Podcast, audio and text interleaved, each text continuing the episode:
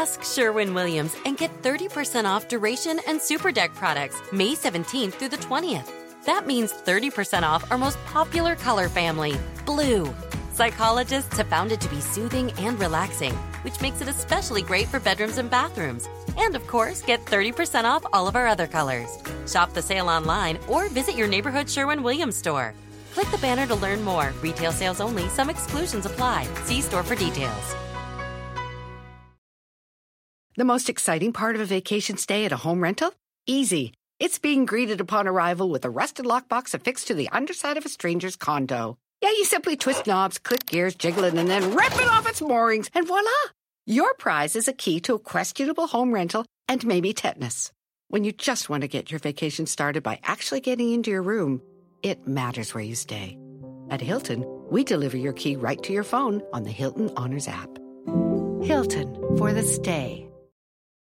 Tropa se coordinó una operación masiva durante dos semanas previas a la fecha límite para evacuar a más de 120 mil personas. Se trataba de ciudadanos estadounidenses, pero también extranjeros y muchos afganos. Era inminente. Sin Estados Unidos, el talibán tomaría el control de Afganistán. Las imágenes eran dramáticas, todos los vuelos de evacuación estaban completamente llenos, había algunos desesperados tanto que se colgaban de las alas de los aviones.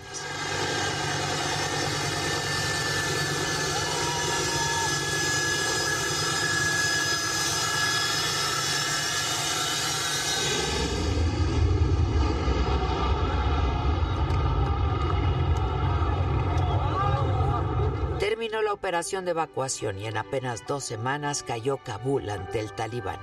Con rapidez tomaron el control de la región y organizaciones de derechos humanos como Amnistía Internacional documentaron desde entonces y hasta la fecha un retroceso en materia de derechos humanos y libertades, pues la imposición de la Sharia, como es llamada la ley islámica, coopta todos los derechos humanos y vulnera especialmente a las mujeres al restringirles derechos básicos, tan básicos como el acceso a la educación.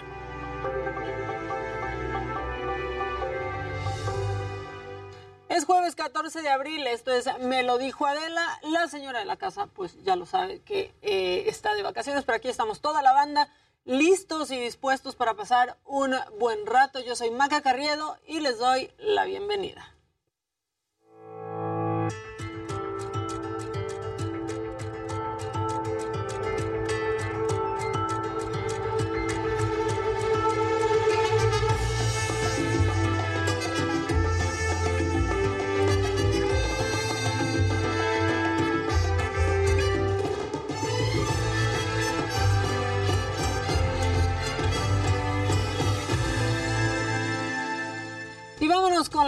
Información porque se detectó la venta de certificados falsos y formatos de vacunación contra COVID-19 en la Ciudad de México. Los comercializan justo afuera de las sedes donde se aplica la vacuna y Jonathan Padilla tiene la información. Segunda repuesto AstraZeneca en la carta del fondo, por favor. Desde las 8 de la mañana los capitalinos aprovecharon el último día de la jornada especial de vacunación para obtener la segunda dosis o para quienes requieren el refuerzo contra el COVID-19 en la Ciudad de México. Pero quienes también lo hicieron fueron los vendedores de certificados y formatos ilegales. Formato, formato. Formato de la primera, segunda, tercera Están afuera del macrocentro de la sala de armas de la alcaldía Iztacalco. Lo venden en 10 pesos, a pesar de que la propia Secretaría de Salud lo entrega gratis en su página de internet. Pero el presentarlo con los servidores de la nación será rechazado por no haber sido entregado por las autoridades correspondientes. ¿En cuánto están dando los formatos, brother? 10 amigos. ¿Y las plumas? Ya no tengo plumas. ¿Solo formatos? ¿Y es el, es el oficial? Sí, sí, sí, sí. Es que sea. Venden desde el registro para recibir la segunda dosis hasta los certificados oficiales de esquema completo que piden las autoridades sanitarias locales para obtener la vacuna de refuerzo. Cuesta 600 pesos y aseguran tardar 30 minutos en entregarlo, y del estado que sea. Esto con el riesgo de que te roben tu dinero. Calle Bahía de Acapulco, 705B, Colonia Balcones Promobiliario. De la Culiacán, Sinaloa. Lobo, Culiacán,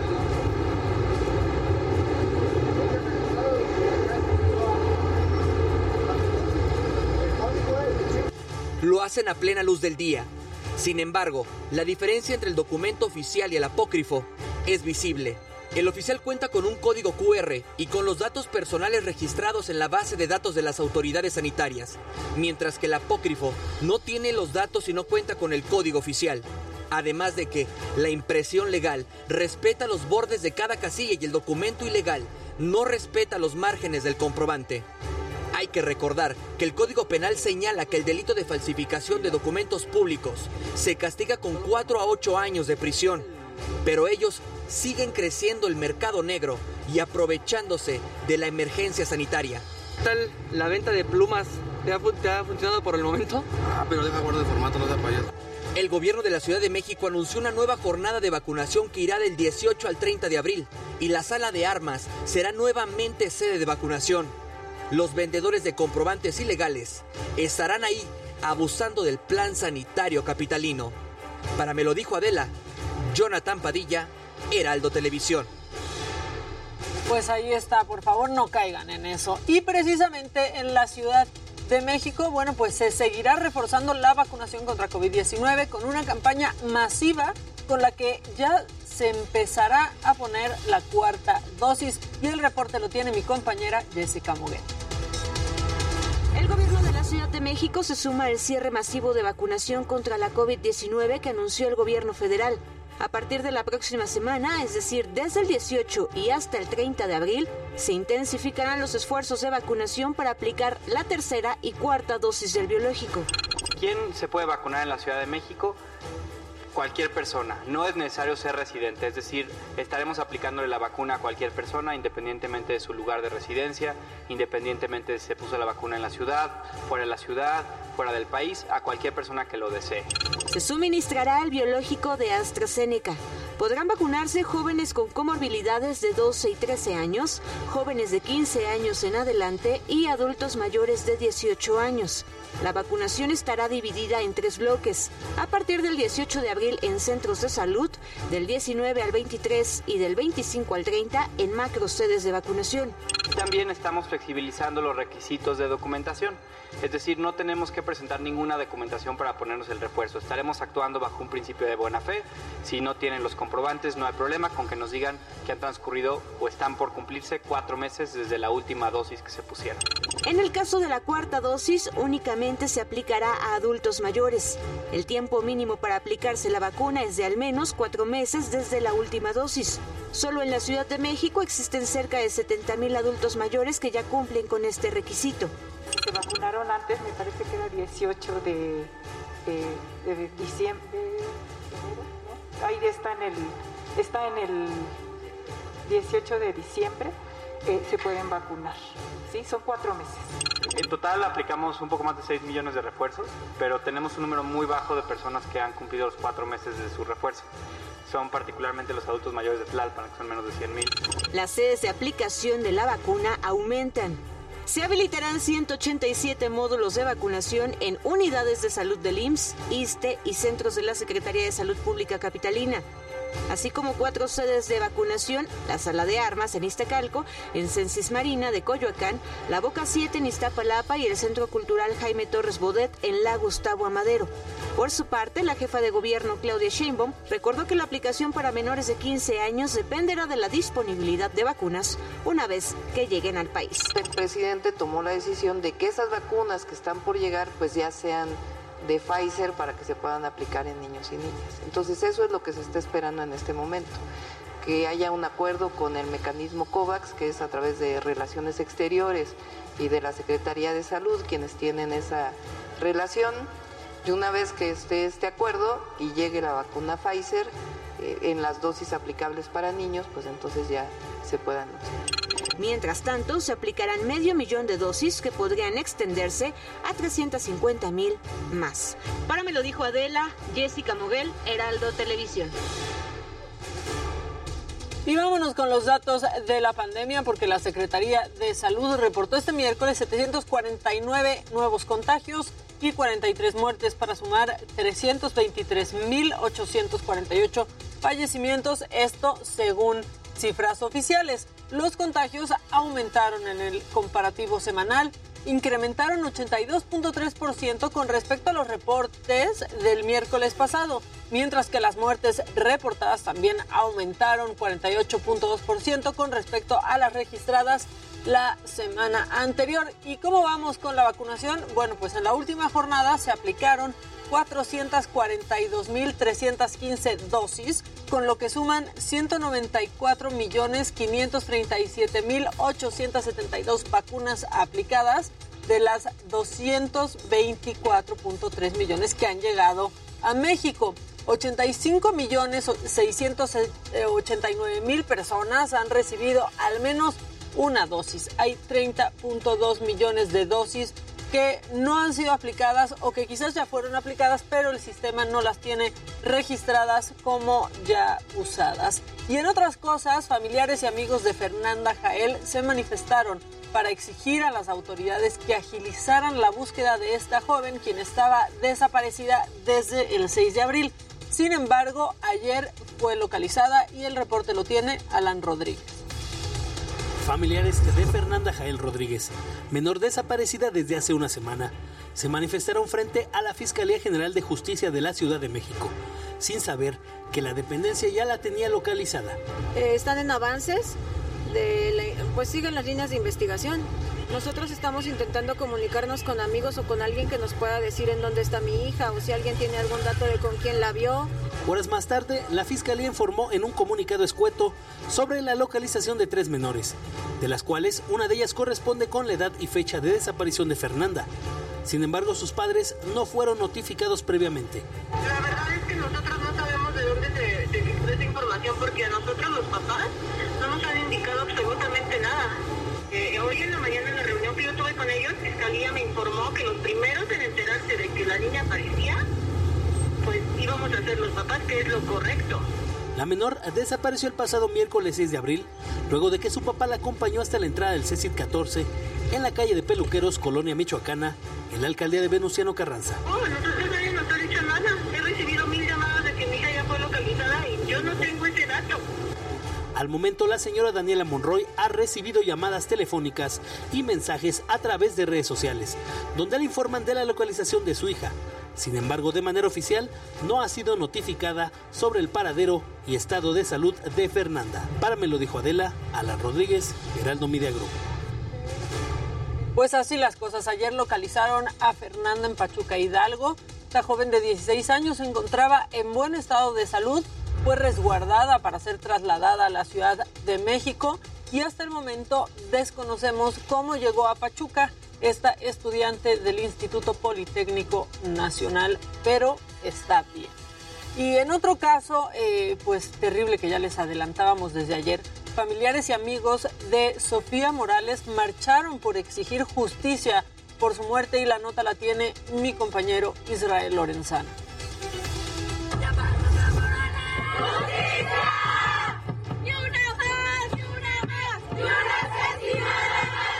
Yerit Sarki fue amiga muy cercana de Sofía Morales, de 17 años de edad, quien falleció aparentemente por intoxicación el pasado 8 de abril tras acudir a un bar en la colonia Doctores. Desde que pasó, desde que recibí la noticia, pensé que era una clase de mala broma. Sigo esperando que todo sea un sueño que nada haya sido real. Sofía había acudido al bar para festejar el término de la preparatoria, acompañada de tres de sus amigas, y fue tras ingerir una bebida que cayó desmayada. Sofía fue trasladada al Hospital General, donde falleció. Pues esto era algo que no tenía que pasar. Era una de mis mejores amigas.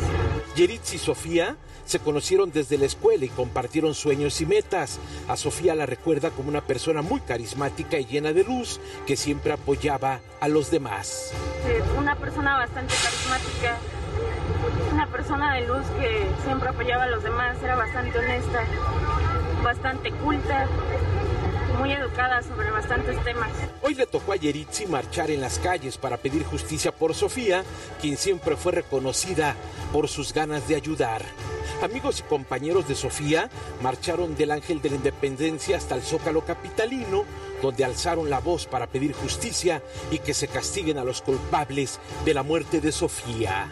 Para Me lo dijo Adela, Israel Lorenzana, Heraldo Televisión. Y fueron 11 los heridos que dejó un accidente en Insurgente Sur ayer, miércoles. Un camión se quedó sin frenos y chocó contra varios autos. Eh, Por suerte, pues sí ya había menos coches en la ciudad, pero el reporte lo tiene Mario Miranda. El choque de un camión que transportaba papayas dejó 11 personas lesionadas en Insurgente Sur, en la colonia La Joya de la alcaldía Tlalpan. Cerca de la una de la tarde, el camión tipo Torton embistió cuatro automóviles y una motoneta, provocando una carambola. Pues nada más vi de frente todo lo que pasó de, de que venían hacia acá. Fue horrible, la verdad. ¿El camión venía a exceso de velocidad? Yo la verdad ni vi el camión, yo solo vi que aventaban los carros ahí, fue horrible. A decir del conductor, comentó que le fallaron los frenos, por lo que perdió el control y embistió a los automovilistas. Un accidente que tendrá obviamente que ya los peritos eh, trabajar en ello, al parecer, y esto es al parecer, eh, un tráiler se quedó sin, sin frenos. Reitero, le tocará a la fiscalía pronunciarse con los peritos en tránsito terrestre. Al lugar arribaron paramédicos, protección civil y bomberos, quienes auxiliaron a las personas lesionadas. Seis heridos fueron atendidos en el lugar y cinco más fueron trasladados en ambulancias a hospitales cercanos. Y veníamos por aquí y improviso porque dio golpe y aventó el, camión allá, se y luego otra vez. Empieza a dar vueltas y todo empieza a estrellarse. Mientras se realizaban las maniobras para retirar la unidad de carga, se suscitó una riña entre taxistas y elementos de la Secretaría de Seguridad Ciudadana debido a los actos de rapiña. Por más de dos horas, la avenida de los insurgentes permaneció cerrada mientras se llevaba a cabo el retiro de los vehículos dañados. Informó, para me lo dijo Dela, Mario Miranda. Y la gente en vez de ayudar corrió por las papayas. Bueno, si usted no va a salir de la Ciudad de México en estos días santos como mis compañeros y yo, pues ustedes podrán visitar el parque acuático de la alcaldía de Iztapalapa. Es buen plan, Luis G.I.G. para los niños. Antonio Anistro nos cuenta y a ver si te animas, Luis.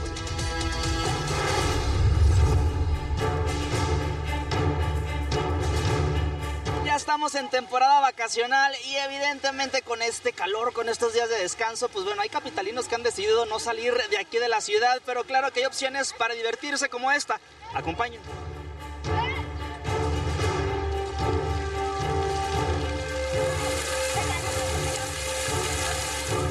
Me llamo Evelyn y pues trajimos a nuestros hijos a divertirse un ratito. Ni Acapulco ni Veracruz, pero ellos ya sacaron el traje de baño.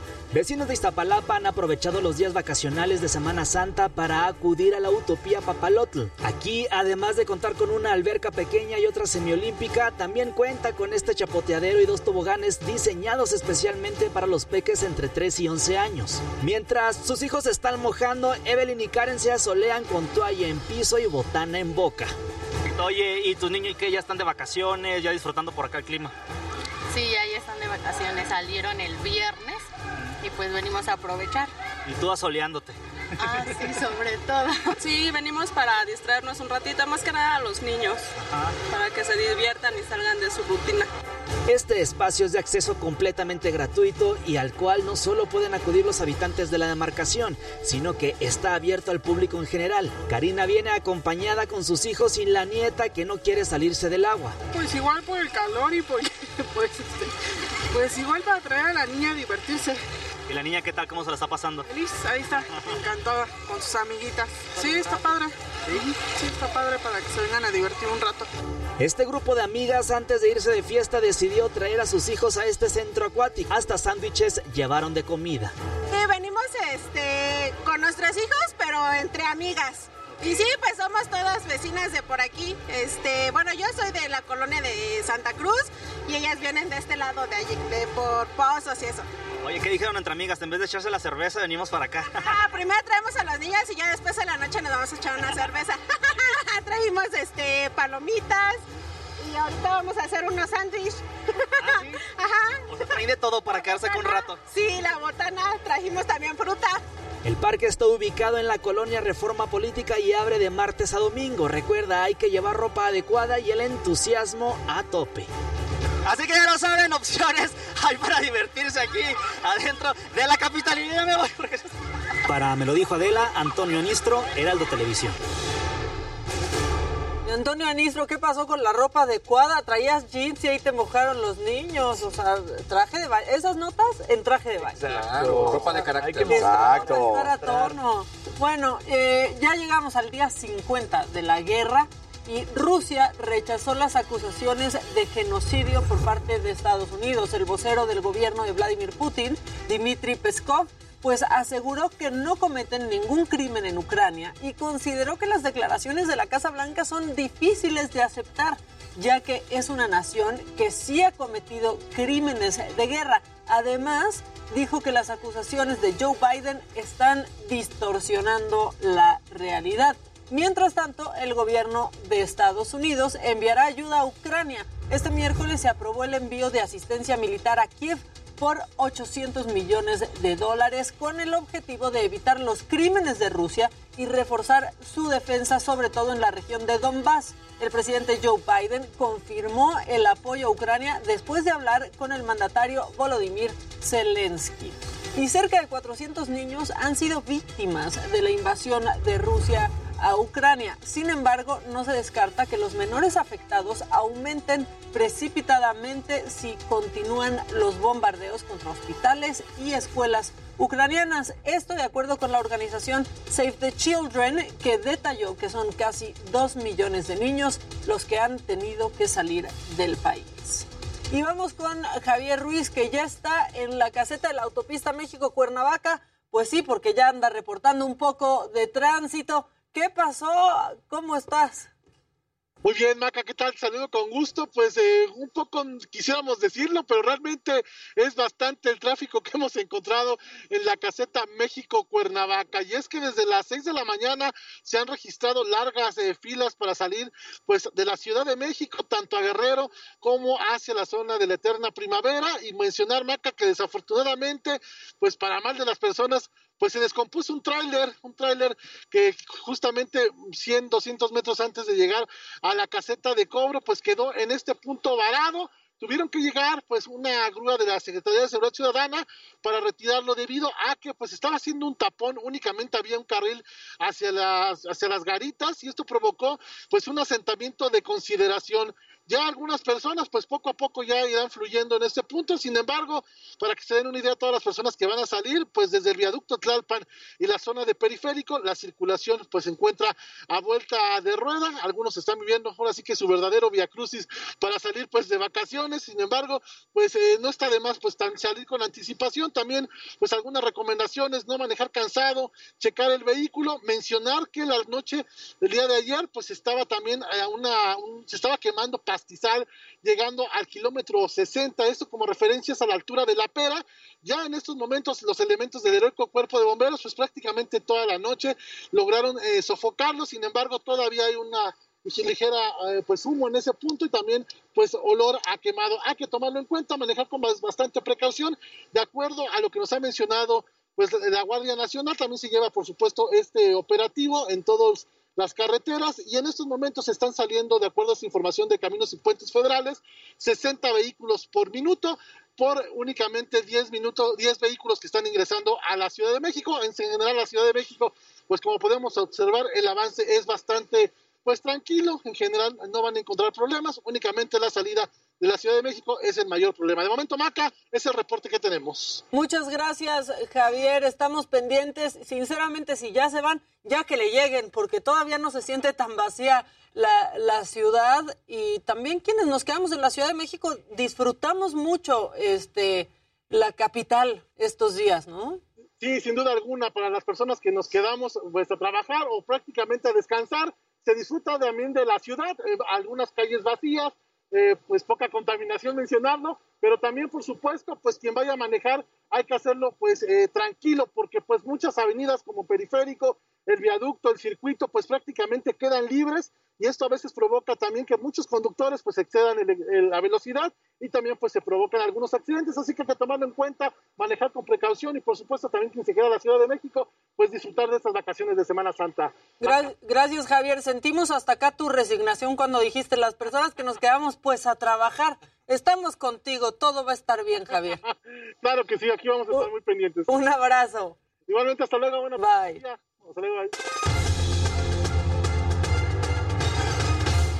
Nos quedamos a trabajar, Maquita, pero con todo el gusto y la felicidad tenemos que platicar de lo que sucedió ayer en los otros encuentros de la Champions League y ahora sí quedaron definidas dos equipos ingleses y dos equipos españoles. El Real Madrid ante el City y el Liverpool enfrenta al Villarreal. Una trágica noticia en Colombia de aquella generación de oro de Italia 90. Murió Freddy Rincón, exjugador, después de un accidente en el cual pues tuvo un traumatismo cráneoencefálico y a pesar de todas las cirugías que se intentaron, hoy se anunció a temprana hora que falleció este exjugador. Y orgullo mexicano, Blanca Burns se convirtió en la primera árbitro mexicana de la NBA. Su debut fue durante el partido del Jazz de Utah contra los San Antonio Spurs. Toda esa historia muy interesante, la vamos a estar platicando aquí. Pero ahora vamos a ver gadgets con mi querido Luis Heike.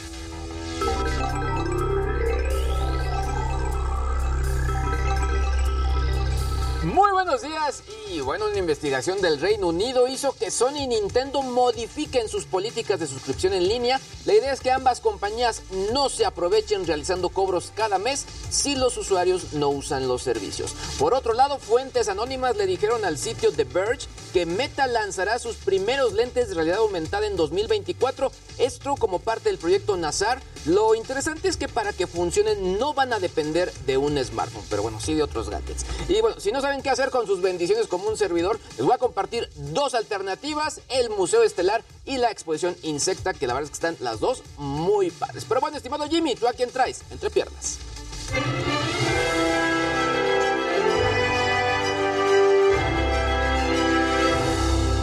Gente querida. Feliz jueves. El día de hoy estaremos platicando de esta batalla legal que se está llevando a cabo en Virginia entre los actores Johnny Depp y Amber Heard. El juicio comenzó este martes y se espera que dure seis semanas. Johnny, por un lado, está demandando a Amber por difamación y exige 50 millones de dólares, mientras que Amber lo contrademandó por 100 millones de dólares y aquí lo estaremos comentando. Y bueno, además, el próximo jueves se llevarán a cabo los Latin American Music Awards en el Michelob Ultra Arena de la ciudad de Las Vegas. En esta su séptima edición se le entregará un premio a Lupita D'Alessio que reconoce sus más de 50 años de trayectoria artística. Estarán conducidos por Jacqueline Bracamontes, Rafael Amaya y Cristian de la Fuente y aquí les diré por dónde podrán verlos. Y bueno, más tarde tendremos aquí en el estudio al actor Rui Senderos que viene a platicarnos de su papel en la serie Ninis que se está transmitiendo por HBO Max. Mi querida Maca, buenos días, regreso contigo. Muchas gracias, pues tenemos mucha información. Ya te di también opciones para entretener a las bendiciones. Muy variado Luis G.I.G., muy variado. Pero, pero como que no te convencimos eh, tanto. Vamos a un corte y aquí estaremos de regreso. El Dani, Jimmy y Luis. eh, y aparte, bueno, ya lo dijo Jimmy, viene Ruiz Senderos para hablar de ninis, que no escucha el presidente que se enoja con ese término. Pero bueno, esta serie está al parecer muy divertida y está también Natalia Telles ahí. Vamos a un corte y regresamos. Esto es Me lo dijo Adela y recuerden que en redes sociales estamos en vivo, incluso en cortes. Ya volvemos.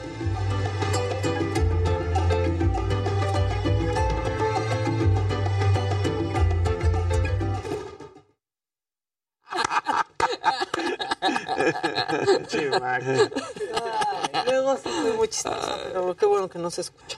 Este, que Javier Ruiz se quite el barbijo que está al aire libre. Pues si no se lo quiere quitar, que no se lo quite, cada quien. Es un gran Ya. punto. Déjenlo, Claro. déjenlo a la gente.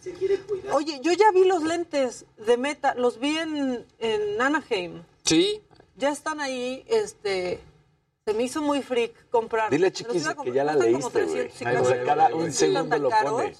Este, Dile, sí, chiquis, ya, me gracias. acerqué porque me gustaron por la forma y ya pues ahí traen la cámara y así. Ahora, es, es como esos productos transición que se van a volver Van a de colección. Porque, o sea, no te van a servir realmente para gran cosa. En es- o sea, realmente pero sí va a ser un gadget que es de, ah, este fue el precursor de los próximos lentes que lanzaron o de todo el cambio. O sea, el- un poco la nota que traigo es que al final lo que quiere Zuckerberg es que estos lentes de realidad virtual sean como su, como su iPhone y que sea lo que rompa el mercado, que sí hace, es lo que hace falta realmente, o sea, que sea una eh, un producto en el caso de realidad virtual que todo mundo siga. Es la verdad es que está muy complicado y, y quién sabe si ellos lo van a lograr. Sí. Yo honestamente creo que quien lo podría lograr algo así sí es Apple, pero pues no Sí, veo. por eso ni los compré. De hecho, Santillanes tiene unos. A mí me contó que como de sus últimas compras así de que quiso, que quiso hacer fue sus Mm. lentes. O sea, como que porque sí le dije, se los vi y le dije, oye, ¿quién te los mandó? Me dijo, no, no, estos sí los compré yo. Sí, ahí los vi yo en un Sunglass Hot. En, en Downtown Disney. En Downtown. Ajá. Este. ¿qué, ¿En qué estábamos? Te dice Sandrita Nazar que el batimóvil está aquí para que lleves a los niños. No también. sé cuál batimóvil. Sí, hay ¿El un de Robert. Pattinson o Sí, otro? es este. Sí, sí, sí, también, también vi eso. Jimmy, tú tan guapo y esa chamarra de cobija se te ve horrible. Ya leía Verónica. Pues manda además, pero agarra el comentario así de, este es mi Déjalo, sí. O sea, ya también dijeron aquí que traes un saco de, de, de, de- botón de hotel. Y no lo leyó nadie, güey. O sea, o sea, acabó de decirle a Jimmy O que sea- Chiquis ya le decía, güey. Le dije, ya, por favor, saluda a Chiquis. Lleva como 200 mensajes. No manches. O sea, sí, güey. O sea, un- si uno lee lo bueno. O sea, si Jimmy le chingó la cobija al velador para hacerse eso, déjalo. Está bien. Su esfuerzo. Eh, claro. O sea, déjalo. Pinche Daniel.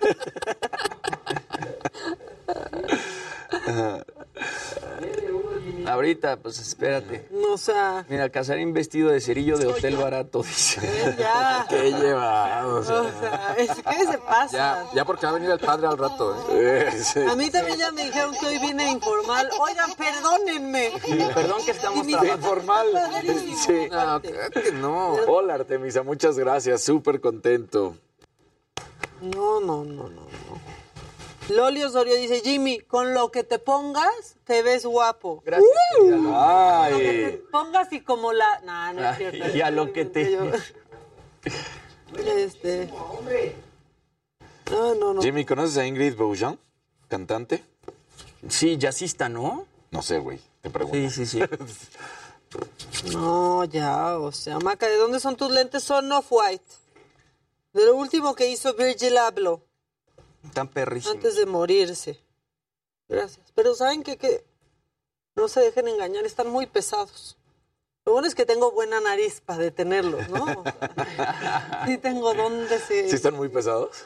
Pues un poco sí, o sea, como que al final me acaban hartando un poco. O sea, ves, en el mar. Ajá, sí, cañón. Ya se transmiten de la cama y con pijama. Ay, no. Esto sí está muy O sea, que sí, claro para hacer pijama. lo podríamos Gracias, hacer. O sea, todos técnicamente tenemos la posibilidad, pero broncas. no, la neta no. Estamos aquí al pie del cañón. Ay. Que sí que es un jazzista. Abrazos, saludos desde San la Antonio, Texas, los amo. así como ahorita de El fin de semana se me No, hace la de- largo. Es Ah, ¿no? No. así son todos. Eh, Casarín envidioso, Jimmy siempre guapo. Ay. Ah, toma la Casarín. Arturito Rubalcaba, besitos para todos, en especial para el de lentes. Muy bien. Ah. Esa chamarra aquí en USA es la onda. A mí sí me Estamos gusta. adelantados. Jim, Qué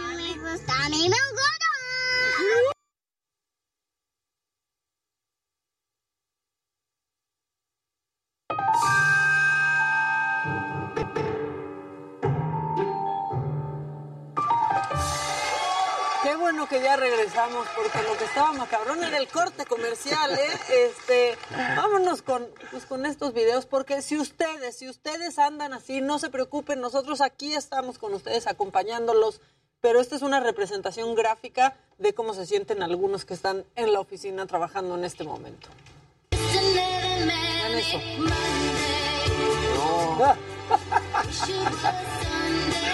Ay, literal. Oigan, se va a quemar. Haciendo berrinche. Se va, se va Sí, no, claro. el, el chamaco. Oigan, fíjense que estoy viendo un programa que está en Netflix, este, híjole, que, que está buenísimo, que es japonés, que ahorita les voy a decir cómo se llama, de niños haciendo Claro, cosas. sí, mi primer mandado. Old Enough. Sí. Creo que Old Enough se Que llama. aquí en le pusieron como algo así como mi primer mandado o algo por el estilo. Está espectacular, son niños japoneses que están pues haciendo mandatos cuando yo no dejo que mi sobrina baje las escaleras sola, ni siquiera, pero bueno, los niños japoneses siguen dando el ejemplo, porque mientras nosotros aquí en la mesa seguimos contando con palitos, vean estos niños, por favor. ¿What? Vean eso. Quiten la pleca, quiten la pleca. Wow. No manches. Hay cosas que sí hago con palitos, ¿eh? Las cuentas nomás. Yo sigo contando con los dedos, pero no más. pero no a esa velocidad, vean eso. No, ahí está contando como 18. O... Qué bárbaro. No. Bueno, puse este video para de verdad recomendarles este programa, este, que está buenísimo. Yo le puse como de, ay, a ver qué es, y no puedo dejar de verlo. En inglés, Old Enough, ¿y cómo se llama en español, niños? Es mi primer mandado o algo por el estilo. Mi primer mandado, por favor, véanlo. Y esto está comprobado. El perro es el mejor amigo del hombre, en especial si estás borracho. Perrito. Se quedó este acá, hombre lo llevó la tomado. policía a su casa y ahí no se quitó el perro Para abrirle hasta que le abrió la puerta Y el la perrito señora. acá cuidando. ahí tirado. No permitió que le pase nada. Realmente esto es lealtad.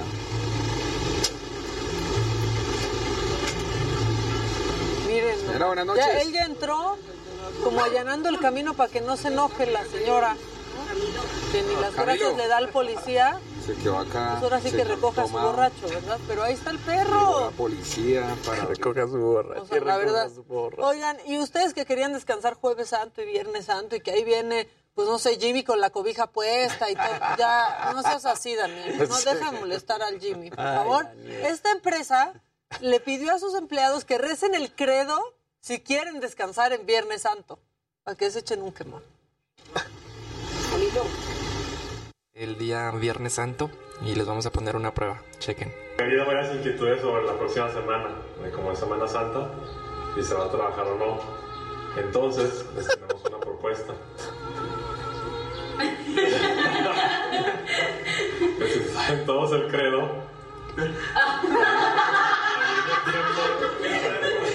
cuenta de tres, el viernes. ¿Listos? Una, dos, tres. El credo. Sape.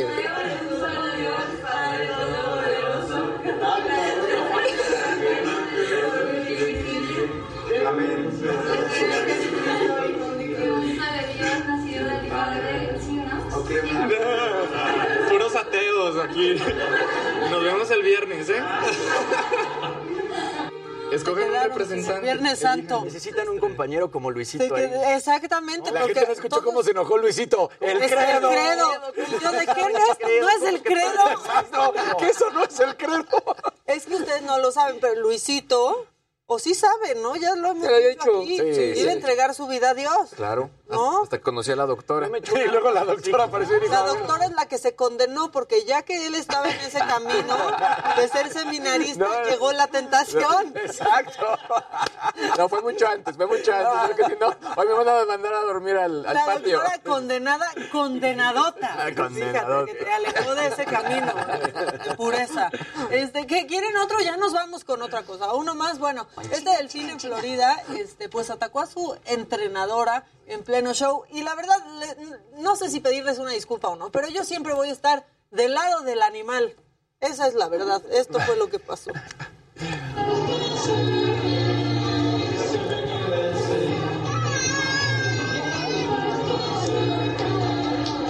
Esa, esa canción es clásica, ¿no? Como los delfinarios. Sí, sí, sí. Pero miren, Pero los delfines son como malucos. Es que se ve, ahí empieza el ataque todos piensan que es Por eso han cancelado esos shows, pero son...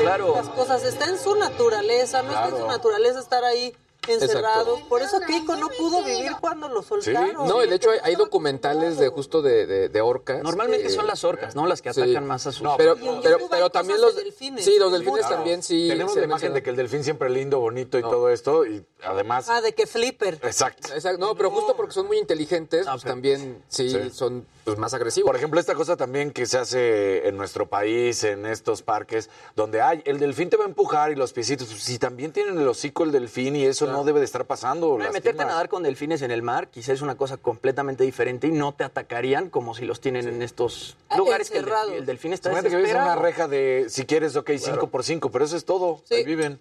Sí, sí, sí. Bueno, hasta aquí mi entrega, por favor. Entreténganos, muchachos. por favor. ¿Quién va?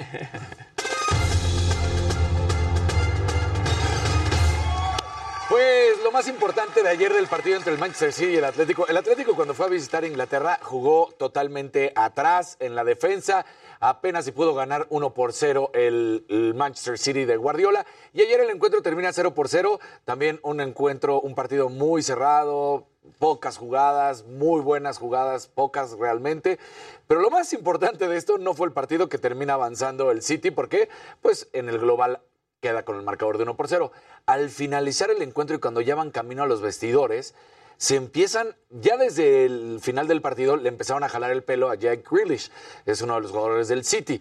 Y bueno, pues resulta que además se hizo súper famoso desde la Eurocopa porque tiene unas pantorrillas muy grandes y entonces por eso era lo que más llamaba la atención y que trae pelito largo y se pone la diadema, ¿no? El, el clásico look de futbolista cuando quieren traer el pelito largo.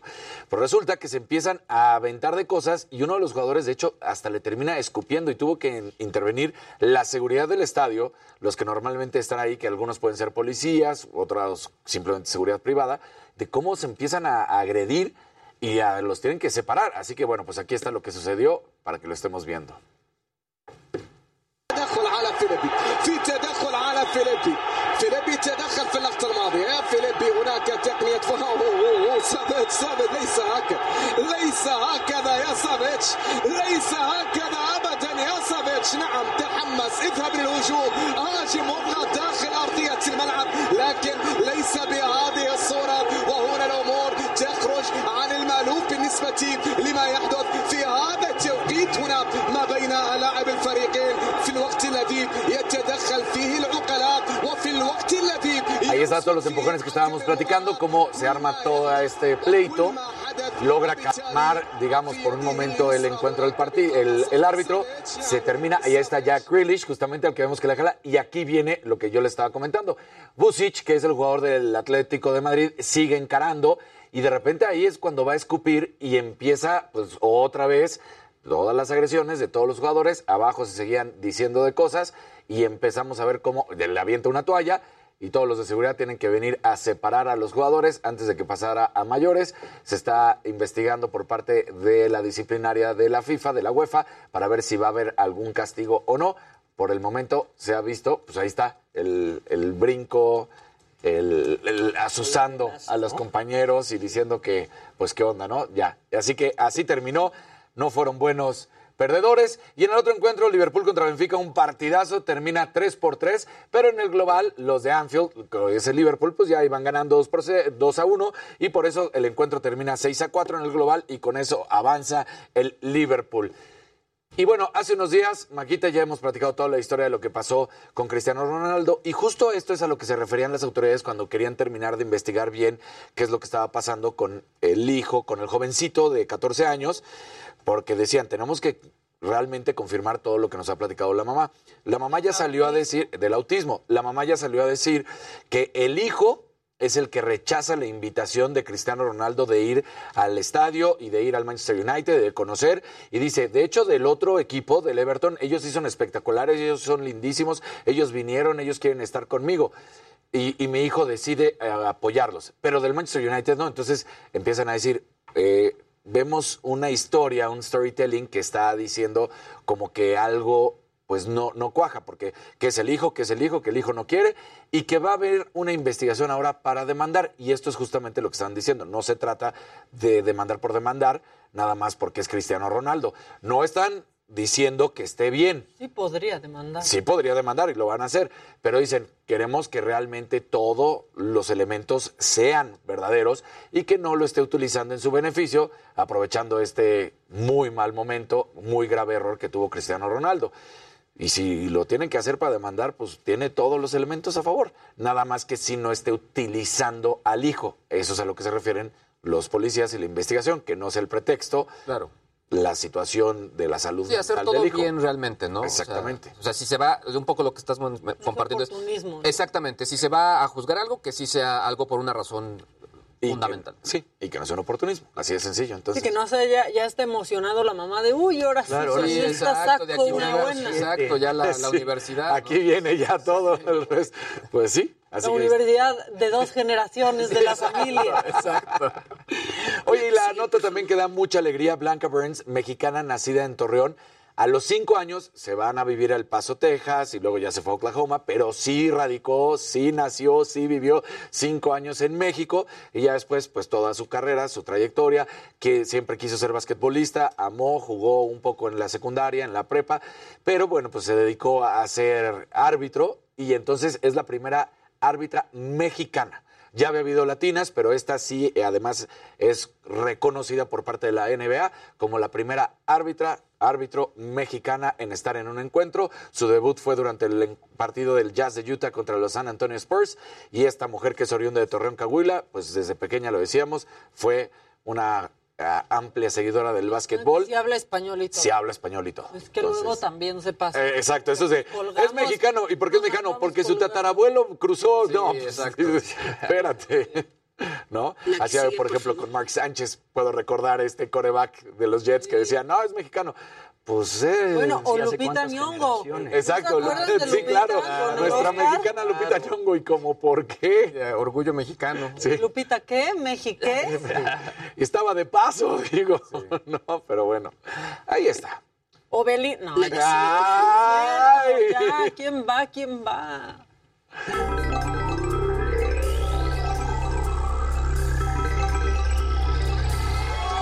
Gente bonita, muy buenos días. Es jueves. Jueves, vamos a llegar. Jueves. Ya. Jueves Santo. Jueves Santo. Jueves Santo. Oigan, a ver, creo que a todos nos ha pasado que nos suscribimos a algo y se te olvida que te suscribiste. Hasta y te, que te llega la Hasta que te llega la notificación y Sí. te das cuenta, porque pronto, ah, no sé, son sus- suscripciones baratas, que pueden ser, no sé, eh, 20 pesos hasta 100, 150, algo por el estilo, y llegan al cobro de la tarjeta, la tarjeta, y digamos que ahí se quedan, ¿no? Y pueden ser gastos pues bastante fuertes. Pues bueno, en Reino Unido ya están haciendo algo al respecto y sobre todo se fueron con las compañías de videojuegos, se fueron contra Nintendo y contra Sony. Lo que quieren hacer es que de cajón, cuando te suscribas a algo, no sea renovación automática, sino que tú como usuario siempre des la aceptación para que se realice el cobro. Porque muchas veces lo que ocurre es que la gente empieza a generar este tipo de gastos y ni siquiera lo está usando. Entonces, se están poniendo del lado del consumidor. A mí se me hizo una gran, gran noticia. ¿Por qué? Porque creo que esto incluso ya tendría que ser como algo en todos los países, algo global, sobre todo, por ejemplo, para que, no sé, cuando tú estés en estas suscripciones, no sea automático y si tú, si tú si quieres, pues bueno, tú tomes la decisión. Pero que te llegue un, un correo, por ejemplo, diciéndote un mes antes o semanas antes también, pues se te va a renovar, porque luego la manera en que te cobran no dice, por ejemplo, voy a decir Disney, o ahorita que estás diciendo PlayStation, no viene como PlayStation, viene con otra Otro, denominación, claro, entonces no sabes, No, qué, no es, sabes qué es. Y dices, ¿qué onda? ¿Qué me están cobrando, no? Sí, porque muchas veces lo que hacen las compañías es que trabajan sobre plataformas de pago. Que de pronto Ajá, justo son como no que las que subarrendan o es como su proveedor para realizar cobros.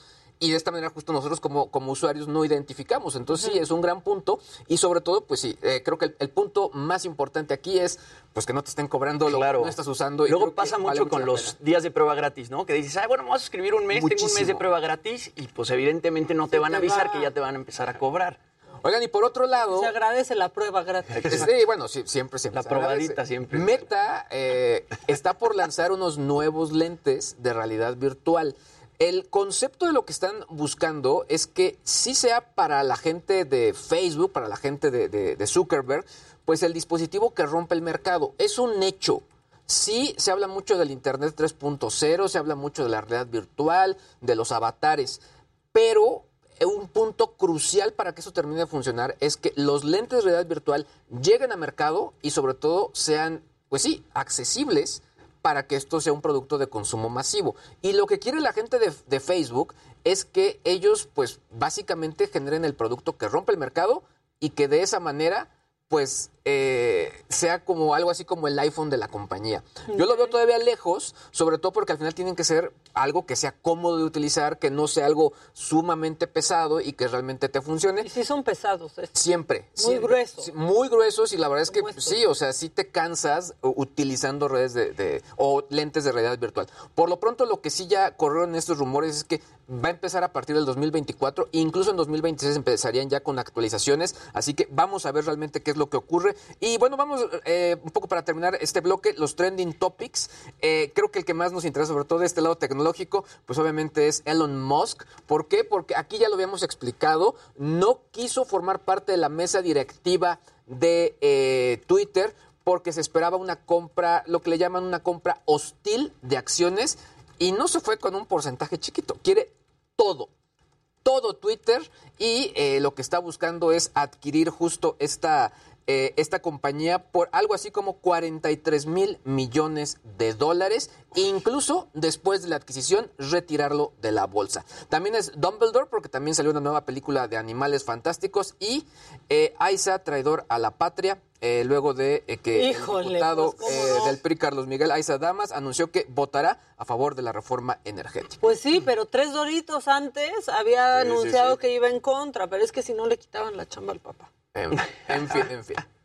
Pues muy bien. Sí, ahora pues, la que sigue, por jueves de entre piernas. Venga, claro. la entrepierna de Jimmy.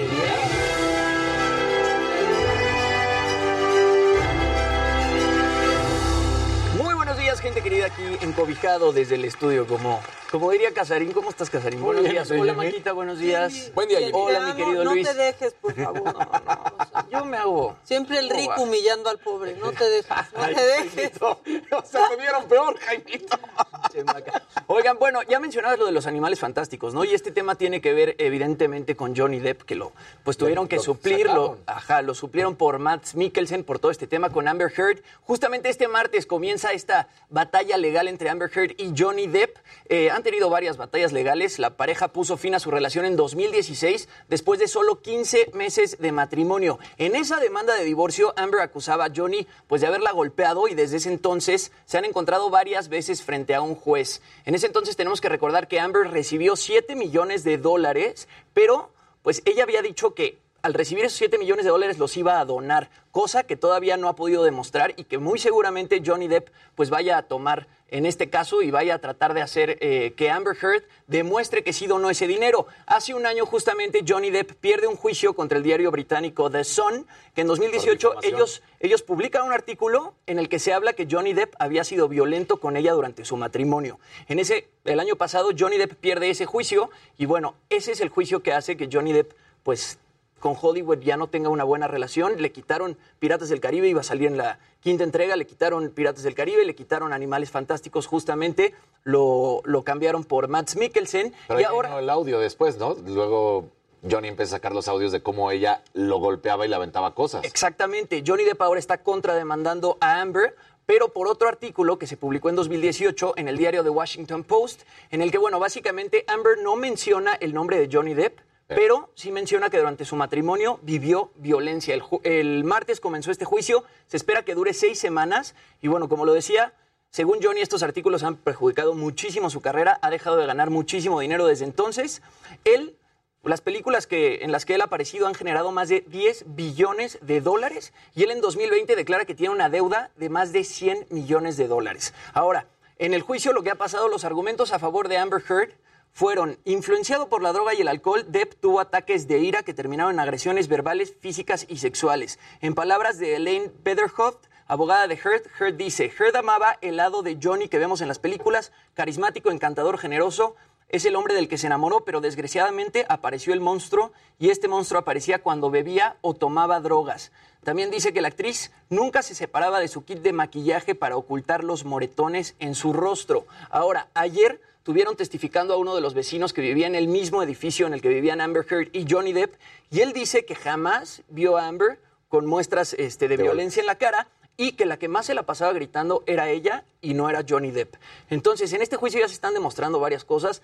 Han mostrado incluso videos de las cámaras de seguridad del, del elevador cuando Amber hacía llamadas al 911 para decir que Johnny había destruido todo el departamento, ya hay testimonios de policías que dicen que, habían, que llegaron al departamento y que no había absolutamente eh, nada destruido. Ahora se espera que Elon Musk y James Franco también eh, testifiquen en este juicio porque, pues supuestamente, Amber Heard le fue infiel a Johnny Depp con Elon Musk y con James Franco. Y también hay evidencias, ¿no? De videos en los que en los que Amber aparece con Elon Musk en el, en el elevador de- del edificio y también con James Franco. Entonces, pues ya veremos qué pasa. Y está pasando Oye, pero esos poco- audios es lo que digo, que fueron brutales también porque se escucha como él está súper calmado. Y como ella grita ella le y lo grita y le dice, no, tú me provocas que te golpee y dices, ¿qué onda, no? Sí, ahora se ha hablado mucho del abuso de, del abuso de sustancias de Johnny Depp, ¿no? Y que por eso, pues de pronto él pudo haber sido agresivo. Pero yo creo que Amber Heard sí está exagerando todo esto muchísimo. Se le salió de para las sacarlo manos. a conveniencia. Y está pasando un poco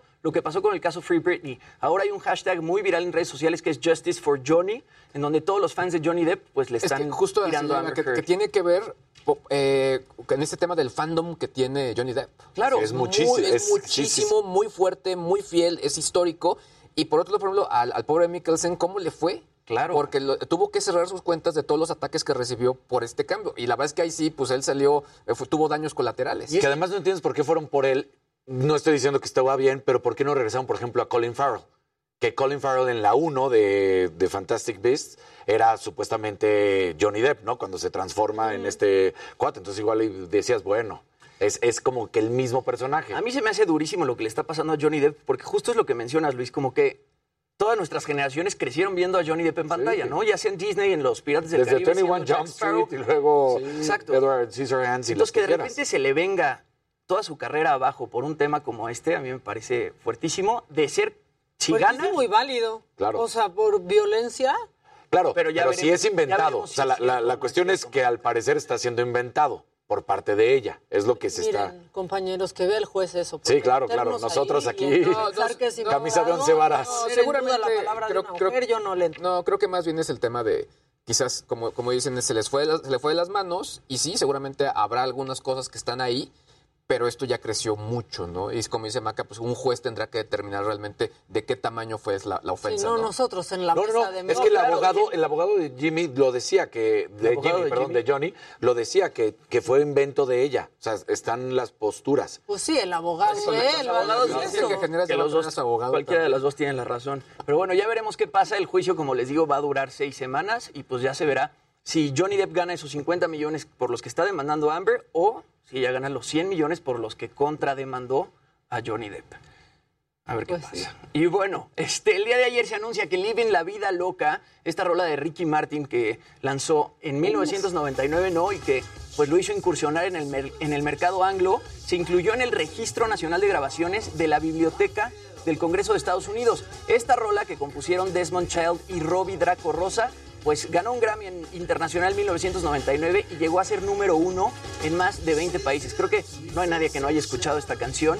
No, esta canción dio inicio al boom del pop latino y pues le abrió un poco las puertas eh, a otros artistas como Jennifer López, Chayanne, Enrique Iglesias, Shakira, Thalía, entre otros. Y bueno, anualmente a esta lista se incorporan 25 canciones que se considera que deben ser conservadas para mantener los sonidos de la historia. Además de Living la Vida Loca, este año también entraron Bohemian Rhapsody de Queen y Don't Stop Believing de Journey. ¿Y la vida loca? Sí, la vida o sea, loca. como que Queen Wow. y Living la vida loca, como que... Pero, Digo, son- pero son icónicas, algo, claro, obviamente. Dice algo, ¿no? Están, están al nivel y las reconocemos. época, sí. O sea, las seguimos escuchando y sigue provocando en nosotros lo mismo que provocaba Ayer era cuando los 23 MTV Awards se volvían lo- eh, también una locura porque yo me acuerdo que Madonna, este, después de la presentación de, de De Ricky Ricky. Martin, de terminar de Living la Vida Loca, cuando lo están entrevistando sale Madonna a decir yo quería conocerte, yo quería escuchar la canción y todo, o sea, de- todavía me acuerdo de esa. Y, perdón, pero a mí me da mucha risa la versión en, en Shrek. Con Eddie Murphy. que me gusta más. Siento que me gusta más. Oigan, ¿qué? Pues son las 10 con un minuto, ya nos vamos Nos a corte. extendimos. Nos, nos fuimos un poco nos fuimos largos. Y eso que hay información, Es que imagínate. andamos bien largos. Andamos bien largos aquí en Me lo dijo Adela. Nosotros volvemos con mucho más y seguimos en redes sociales. Que sigan comentando. Que fíjense que los bots no están trabajando en Jueves Santo. Ay, Muy no, bien. qué Vamos a un corte y ya volvemos. Exacto. Cobraban doble. Exacto. Cobraban doble si trabajaban.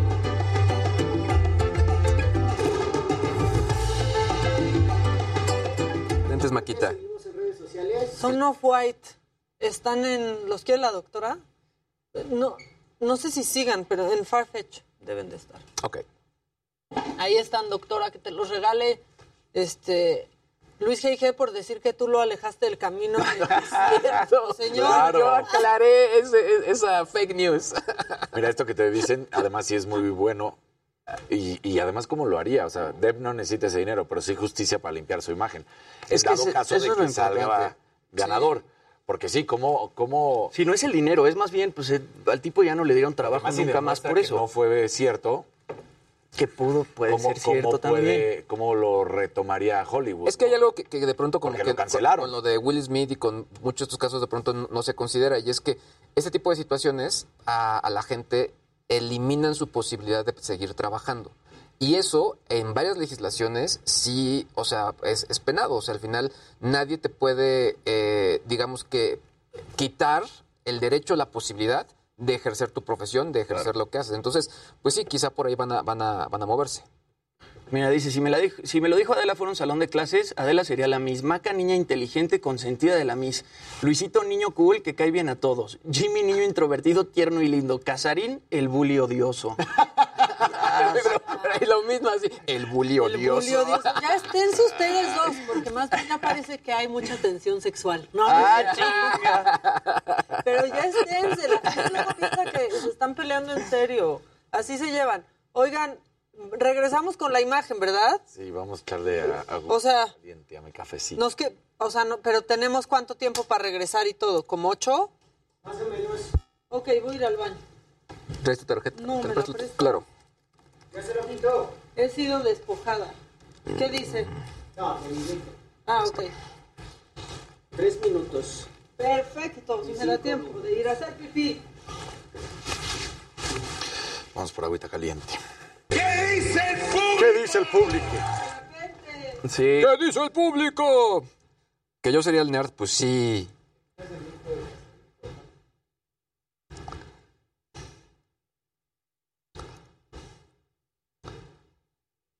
Saludamos, saludamos.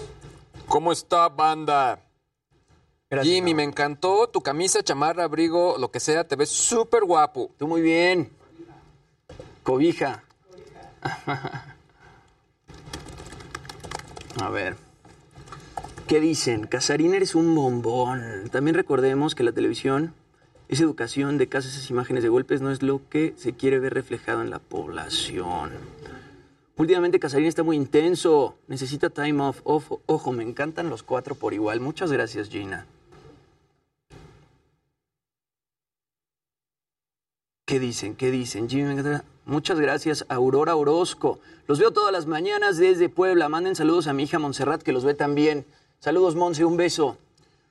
Em,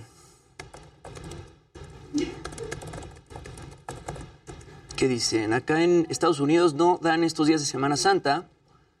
Así que los escucho desde la oficina trabajando igual que ustedes. Espérate, idiota. Oye, pero lo que sí... eh, A darle equipo, Saga. Lo que sí es un hecho es que, por ejemplo, aunque en Estados Unidos no dan esos días, si tú dices, oye, por mi religión son días de asueto, sí te los pueden dar.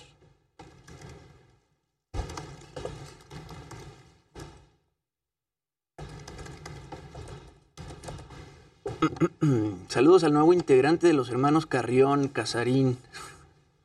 Amo este programa, los amo desde San Antonio, Texas. Saludos hasta San Antonio, Texas.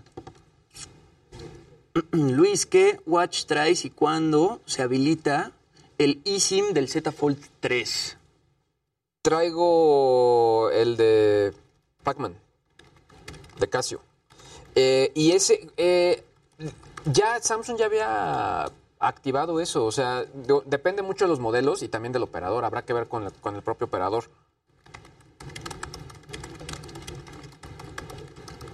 Es la de Era el de Pac-Man, sí, el de Pac-Man, ¿no? Natalia, gracias. ¿O qué dije? Isela, ya No, no, chequé sí, eso, justamente. La guitarra, lo de la guitarra de Sergio Ballín. Sí, es que pues después pero Voy a sacar al dije otra está muy cosa. sí lo pude haber dicho porque estaba en otra pensando en otra en algo más. Me alegran la mañana. Qué bueno, María. Qué gusto.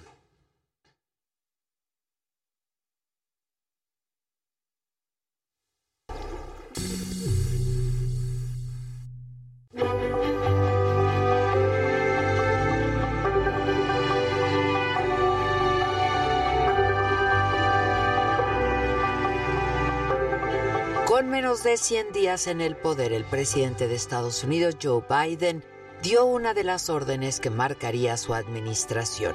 Él no pasaría la historia como el presidente que ganaría la guerra en Afganistán, sino como el que la terminó.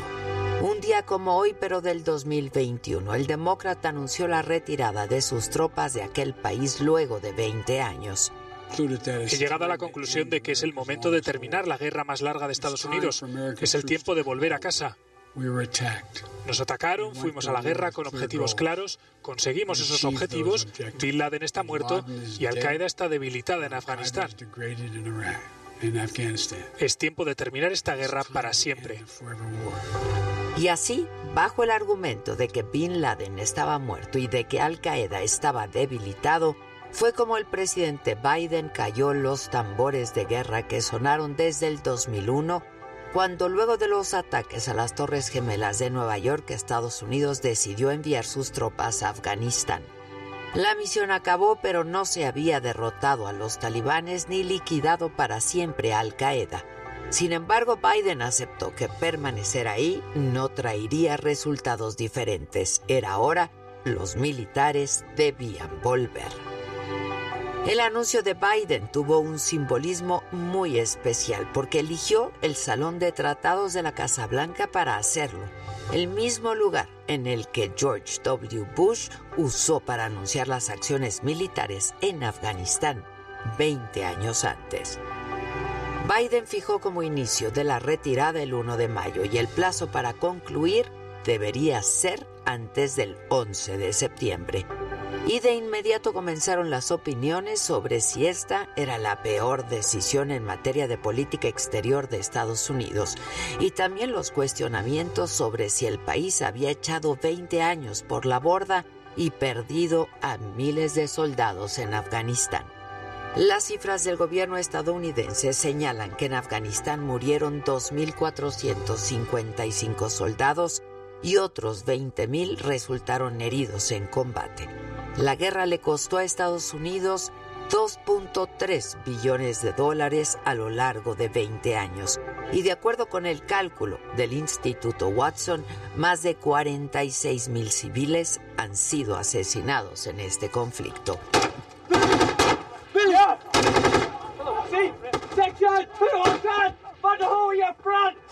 Pese a las críticas y pese al impacto en su popularidad de esta medida, Biden defendió su decisión sobre Afganistán, diciendo que no sería el cuarto presidente en seguir con la guerra y en su discurso dijo, si tienes 20 años hoy, nunca has conocido un Estados Unidos en paz. Y afirmó que el 31 de agosto sería el último día en que sus tropas estarían en Kabul. Y así fue el general Kenneth Mackenzie, el principal comandante militar de la región, dijo que el 30 de agosto salió el último avión C-17 de Kabul con el embajador de Estados Unidos a bordo.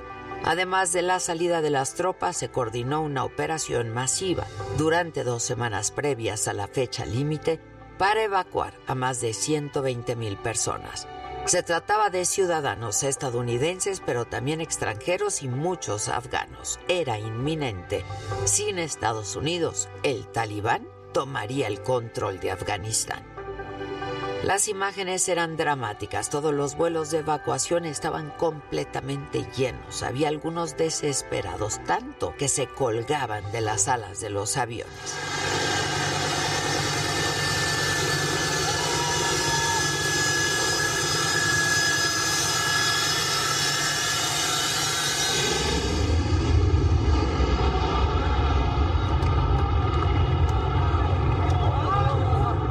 Terminó la operación de evacuación y en apenas dos semanas cayó Kabul ante el talibán.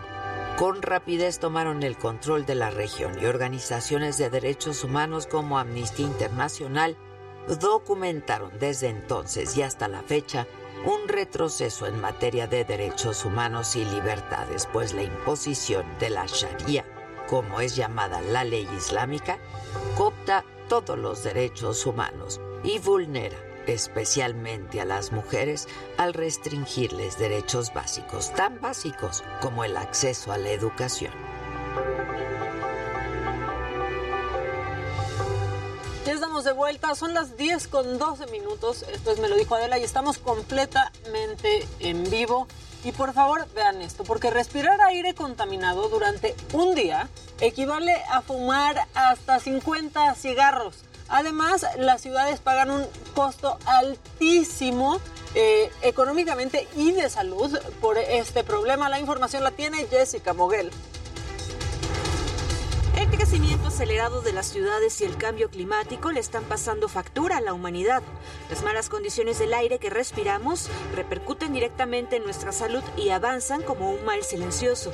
Y es que respirar el aire contaminado de la Ciudad de México durante un día es equivalente a fumar entre 2 y 40 cigarros en 24 horas. En ciudades como Salamanca, Guanajuato, aumenta a 50 cigarrillos. Y en promedio nosotros consumimos entre 980 y 1.2 kilogramos de oxígeno al día. Entonces, en ese intercambio gaseoso, porque del aire que respiramos no todo es oxígeno.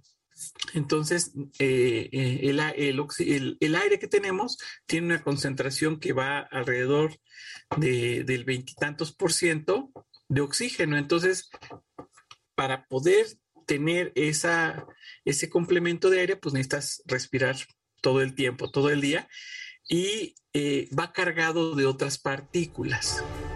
Según el informe de la calidad del aire que presenta la plataforma IQWare, con sede en Suiza, las ciudades más contaminadas son Metepec, Estado de México, Guadalajara, Jalisco, General Escobedo, Guadalupe y Santa Catarina en Nuevo León, así como la Ciudad de México.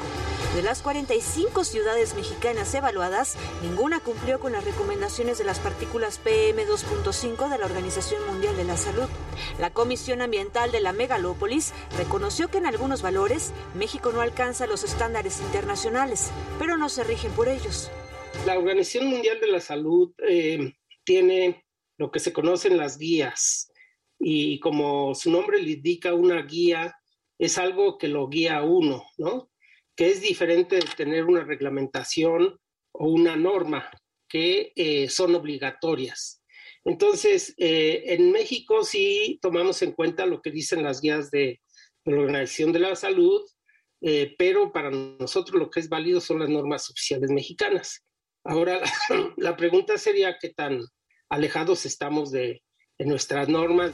Según la compañía de monitoreo, en los primeros tres meses del año el costo de la contaminación en México ha sido alrededor de 2.300 millones de dólares, gasto que contempla enfermedades respiratorias y la pérdida de días laborales a causa de los padecimientos.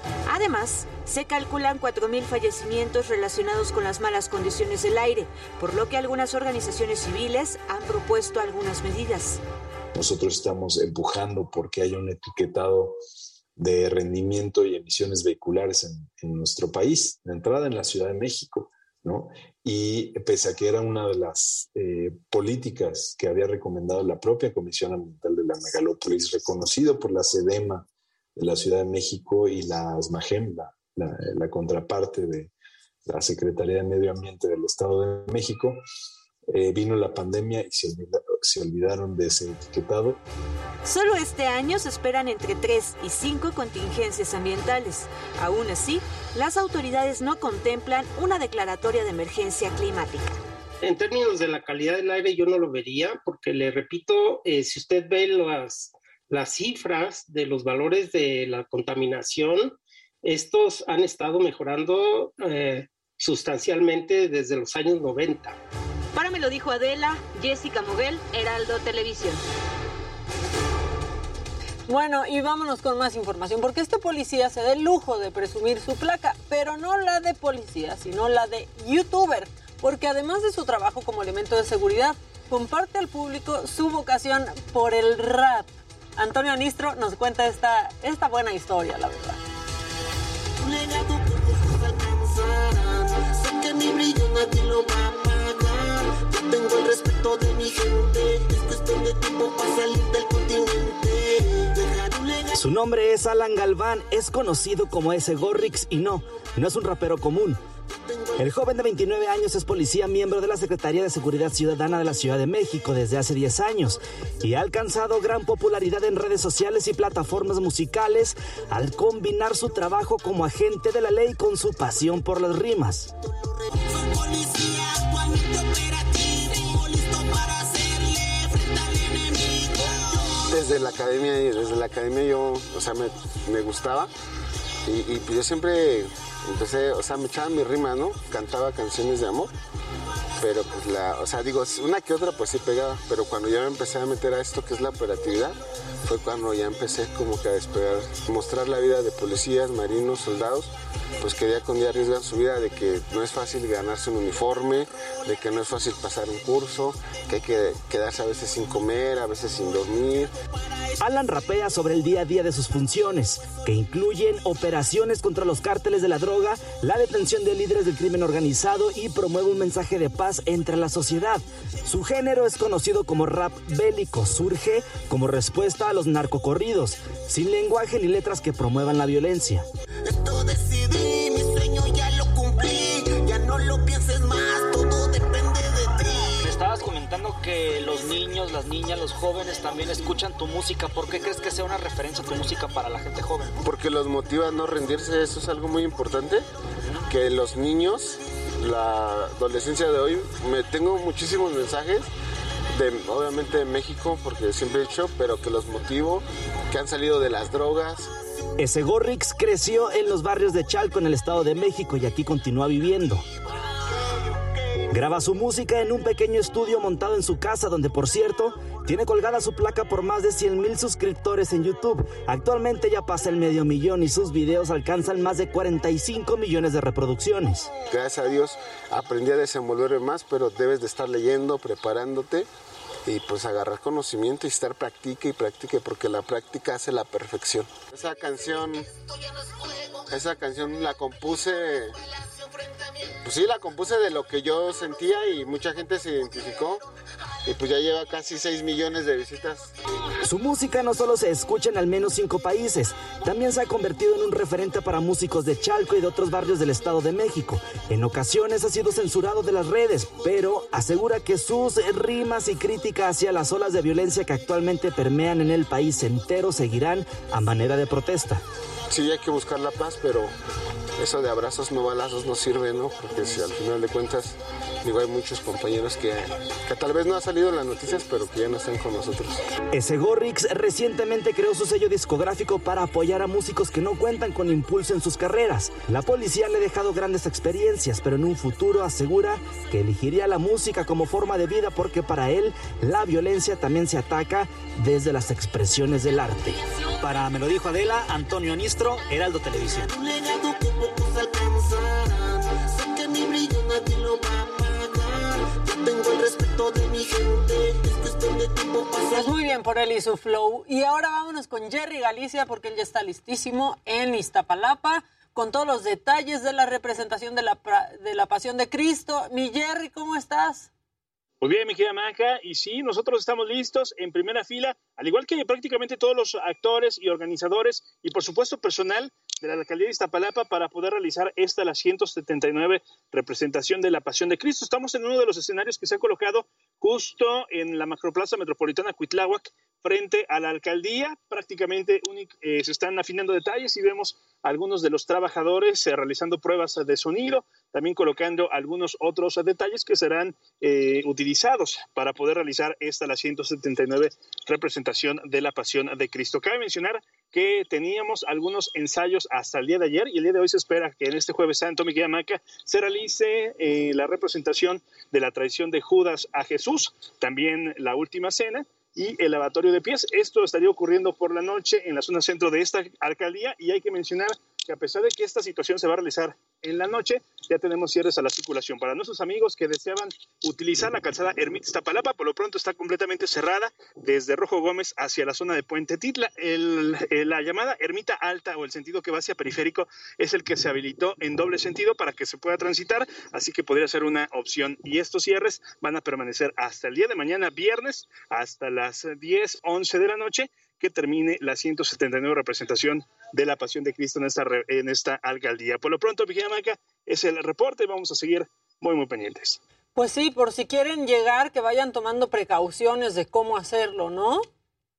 Sí, sí, sí, porque también eh, si llegan por el eje 6 sur, hay que recordar que está la central de pescados y mariscos. Es un embotello, embotellamiento tremendo el que tenemos en estos momentos debido a la gran cantidad de personas que también están eh, llegando para hacer sus compras de, de pescados en esta temporada.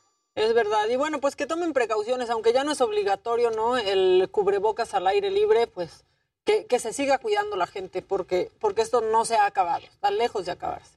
Más vale, y tomando en cuenta que en esta serie de representaciones en Iztapalapa, sí, tenemos gran cantidad de personas, muchísimos fieles, que se dan cita para ver justo estos pasajes bíblicos. Muchas gracias, mi Jerry. Estamos pendientes. O ya, ya quédate ahí de plano, ¿eh? Para ver todo, como vaya empezando.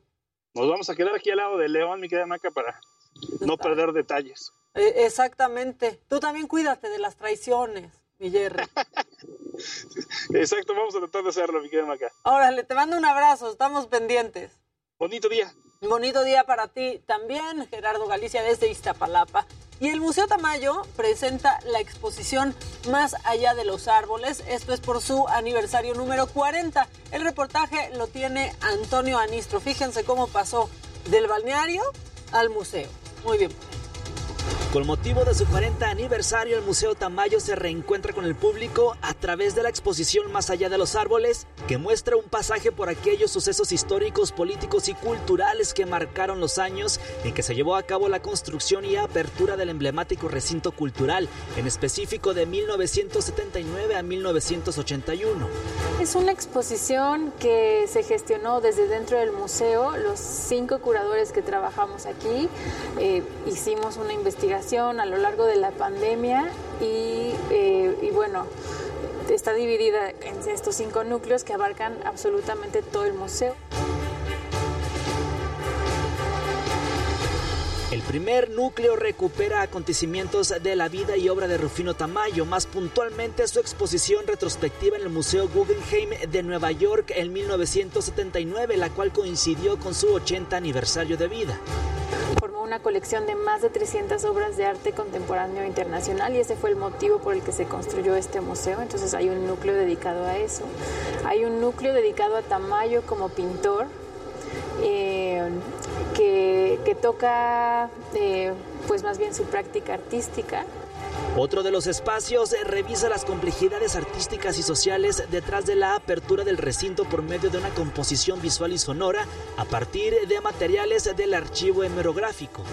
Hay una obra comisionada a Eric Meyenberg, que es un artista mexicano eh, que estaba abordando todos los conflictos que hubo alrededor de la inauguración del museo en 1981.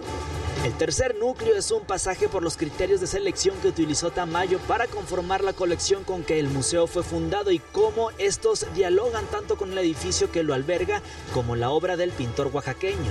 El cuarto núcleo hace referencia a la relación entre el arte y la televisión. Asimismo es una reflexión sobre cómo los artistas en México y en el extranjero hicieron uso de los medios de comunicación masiva para cuestionar sus mensajes, experimentar con la tecnología y encontrar nuevos lenguajes para la creación. Y el último núcleo es una línea del tiempo de arte contemporáneo internacional que de algún modo eh, muestra qué movimientos artísticos estaban sucediendo en el mundo, más allá de la visión que tenía Rufino Tamayo. La gente ha respondido de manera increíble. Creo que es una exposición que tiene mucha riqueza por muchos motivos. Una de ellas es que pues es una investigación como que hecha desde dentro y eso siempre como que trae frutos con la escena artística inmediata. Más allá de los árboles es el resultado de un trabajo multidisciplinario del equipo curatorial del recinto y será exhibida hasta este 30 de abril en un horario de martes a domingo de 11 de la mañana a 5 de la tarde. Para Me lo dijo Adela, Antonio Anistro, Heraldo Televisión.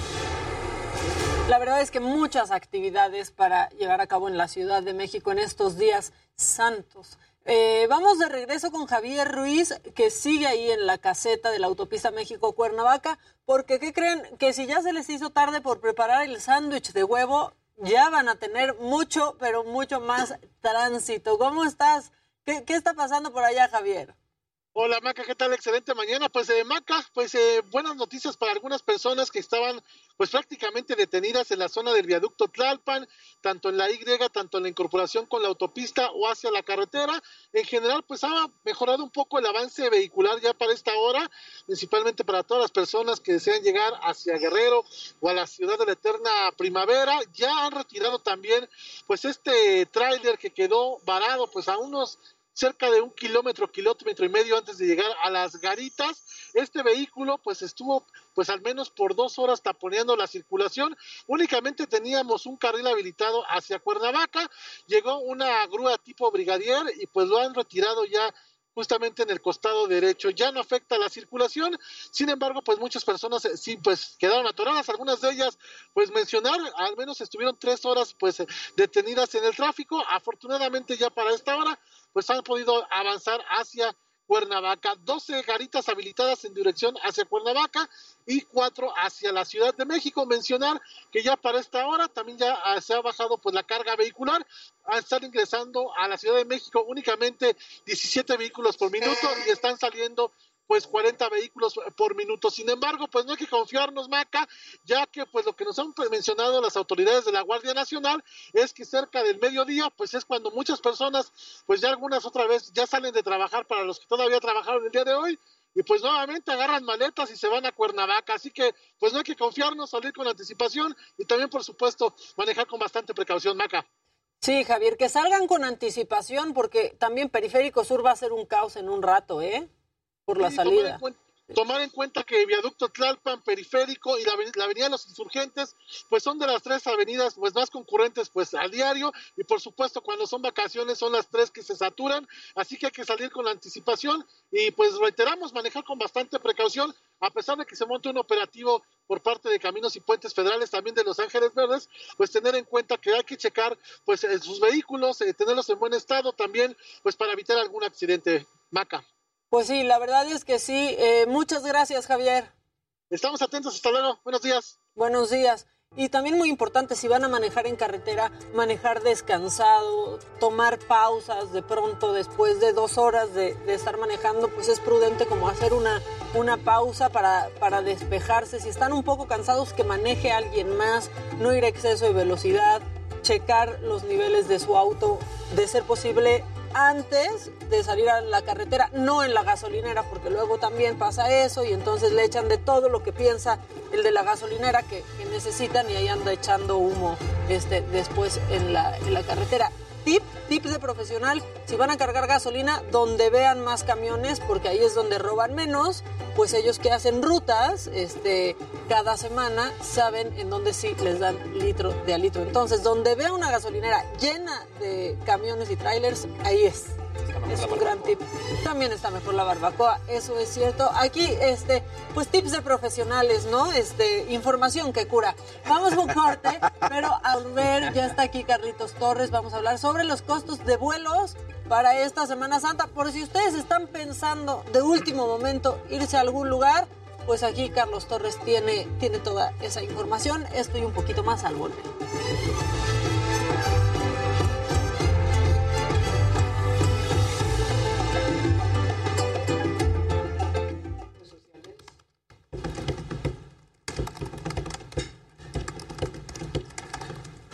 ¿Qué dice el público? ¿Qué dice el público? Vámonos a Exacto, Cicaleta. mamita, Luego hay cada accidente. Este, Carlitos, Dice mi ¿cómo estás? sobrina Mac que Maca se a bien. acompañar. Qué gusto Muy verte, güey. bien, qué bueno. ¿Cómo estás? Muy bien, ¿y tú? ¿Qué me cuentas? Muchas gracias, a la orden, señor. ¿Qué tal ni me paré? Vámonos a Huatulco. Carlitos, ¿cómo estás? Perdona. ¿Cómo va todo? Eh, gracias por los consejos. Este. Ya lo hizo Trujillo, no molestes a Daniel ni a Pero a los dos. ¿Qué dice? ¿Qué dice? Daniel Casarín, sacos de ballet parking saliendo, te vas a otra chamba. Y Jimmy viene saliendo de velador, por eso no se cambió. Aparte dicen que traigo cara de crudo, ¿no? No es cierto. poco, ¿no, pues estoy cansado, pero crudo. No se confundan. Saludos desde Morelia, qué gusto verlos hoy. Sí, es que tú sí sabes, Carlitos. Muchas gracias. ¿Cómo estás, Carlitos? Bien, ustedes. No seas queda bien. Esta sí te gusta. Sí. Me no chuleaste mi suéter la otra vez, hasta te lo compraste. ¿Viste? Esta sí te gusta, ¿eh? Esta sí te gusta. Mi chamarra sí te gusta, dilo. Ya, no pasa nada, güey. No me gusta. No, es que la otra vez sí me gusta. vio un suéter que traía puesto en Instagram y me escribió, ¿por dónde, dónde lo compraste? ¿Dónde lo compraste? Y lo compró. Bien. Inspirando a la gente, Casarín. Eso. Inspirando. Sí, sí, Casarín, ¿quién te ha dicho dónde compraste eso? Exacto. ¿Cómo vas, Carlitos? Bien. Pues bien, ¿cómo va el AIFA? Pues va, Pues ahí está, pero el presidente no, No quiso volar. no quiso volar por ahí, que porque ya se iba tarde. Pues es que el vuelo a Villahermosa sale a las 6 de la mañana. No, no, no. Acá hay que llegar. A las 4. Exacto. no.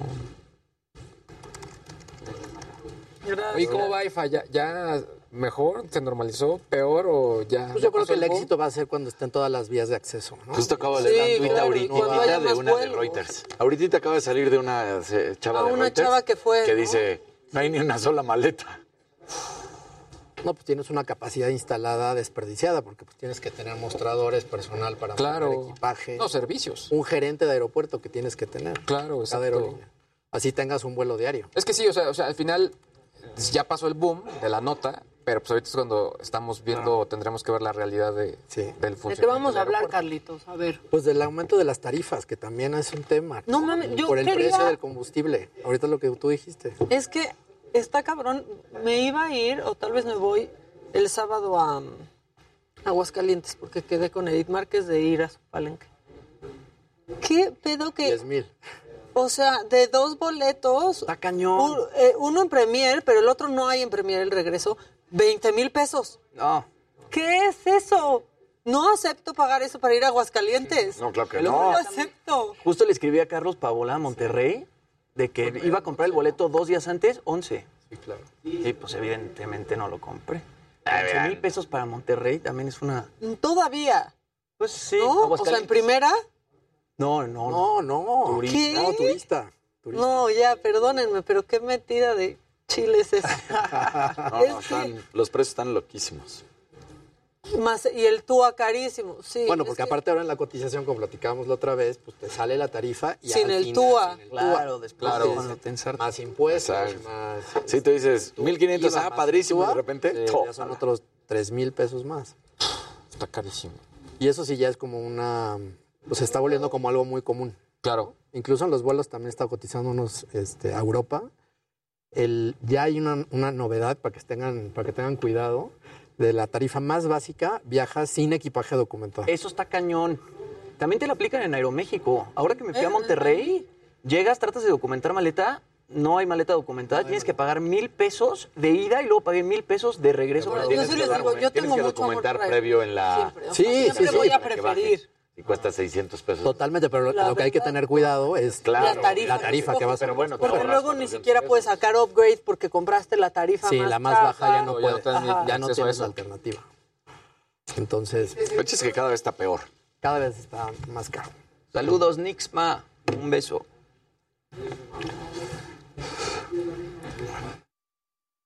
Jueves, 11 de la noche, El Dedo en la Llaga, Heraldo Televisión.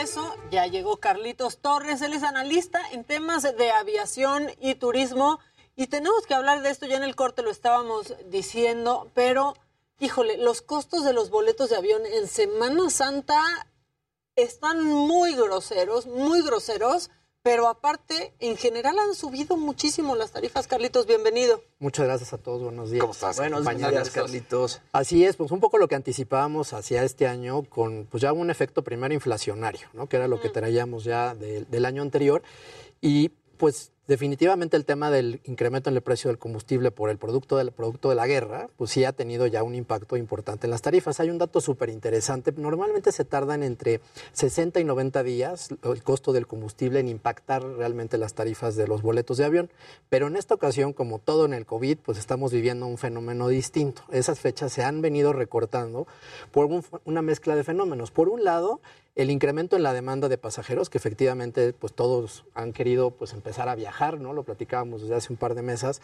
Así hay una ansiedad, digamos, de los usuarios por tener que salir, ¿no? Es el primer año en realidad que pues la gente ya tiene vacuna, ¿no? tantito que te sientes un poco más libre, que los niños pueden tener más tiempo para, para las vacaciones, etcétera.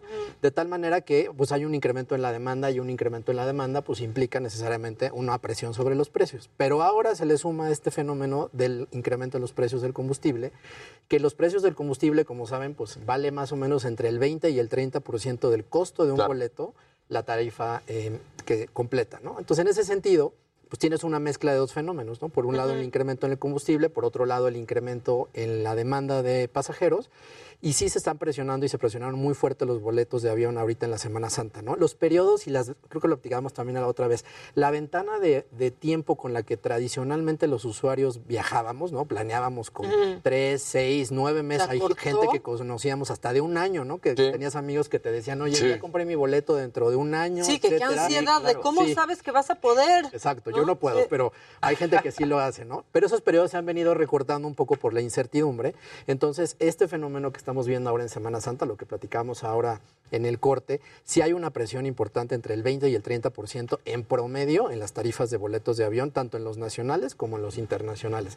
Y es un fenómeno que vamos a tenerlo que seguir viviendo, pues de aquí incluso al verano, ¿no? Que es, digamos, nuestra próxima fecha de compra que podríamos estar revisando, de tal manera que, pues un poco el consejo de quien ya no salimos en esta temporada, Empezar a ver este, verano. empezar a ver Claro. hacia el verano, ¿no? Ese es quizás yo creo que el consejo más Que importante. también aprendimos, Carlitos, a, a comprar los seguros, ¿no? De los vuelos, que antes igual y decías, ay, el seguro me lo ahorro, ¿no? Es un gasto extra, pero ahora, pues si no compras el, el vuelo con seguro, te arriesgas a perder mucho Te dinero. arriesgas a perderlo y ahora también lo que platicábamos, a, ta- a tener muy en cuenta pues el tipo de clase tarifaria que vas a comprar. Si decides comprar por una aerolínea de bajo costo, si decides comprar por una aerolínea de servicio completo, también ser muy cuidadoso de qué tipo de tarifa estás comprando, a qué tienes derecho, al equipaje de mano, al equipaje documentado, a la elección del asiento, ¿no? Ahora todos estos servicios adicionales, lo que se ha ocurrido con las aerolíneas para generar más caja, ¿no? Que finalmente después de dos años que han sido bastante malos para la aviación, Sí. pues este tipo de costos que tradicionalmente pues estábamos acostumbrados a que venían incluidos en el precio del boleto,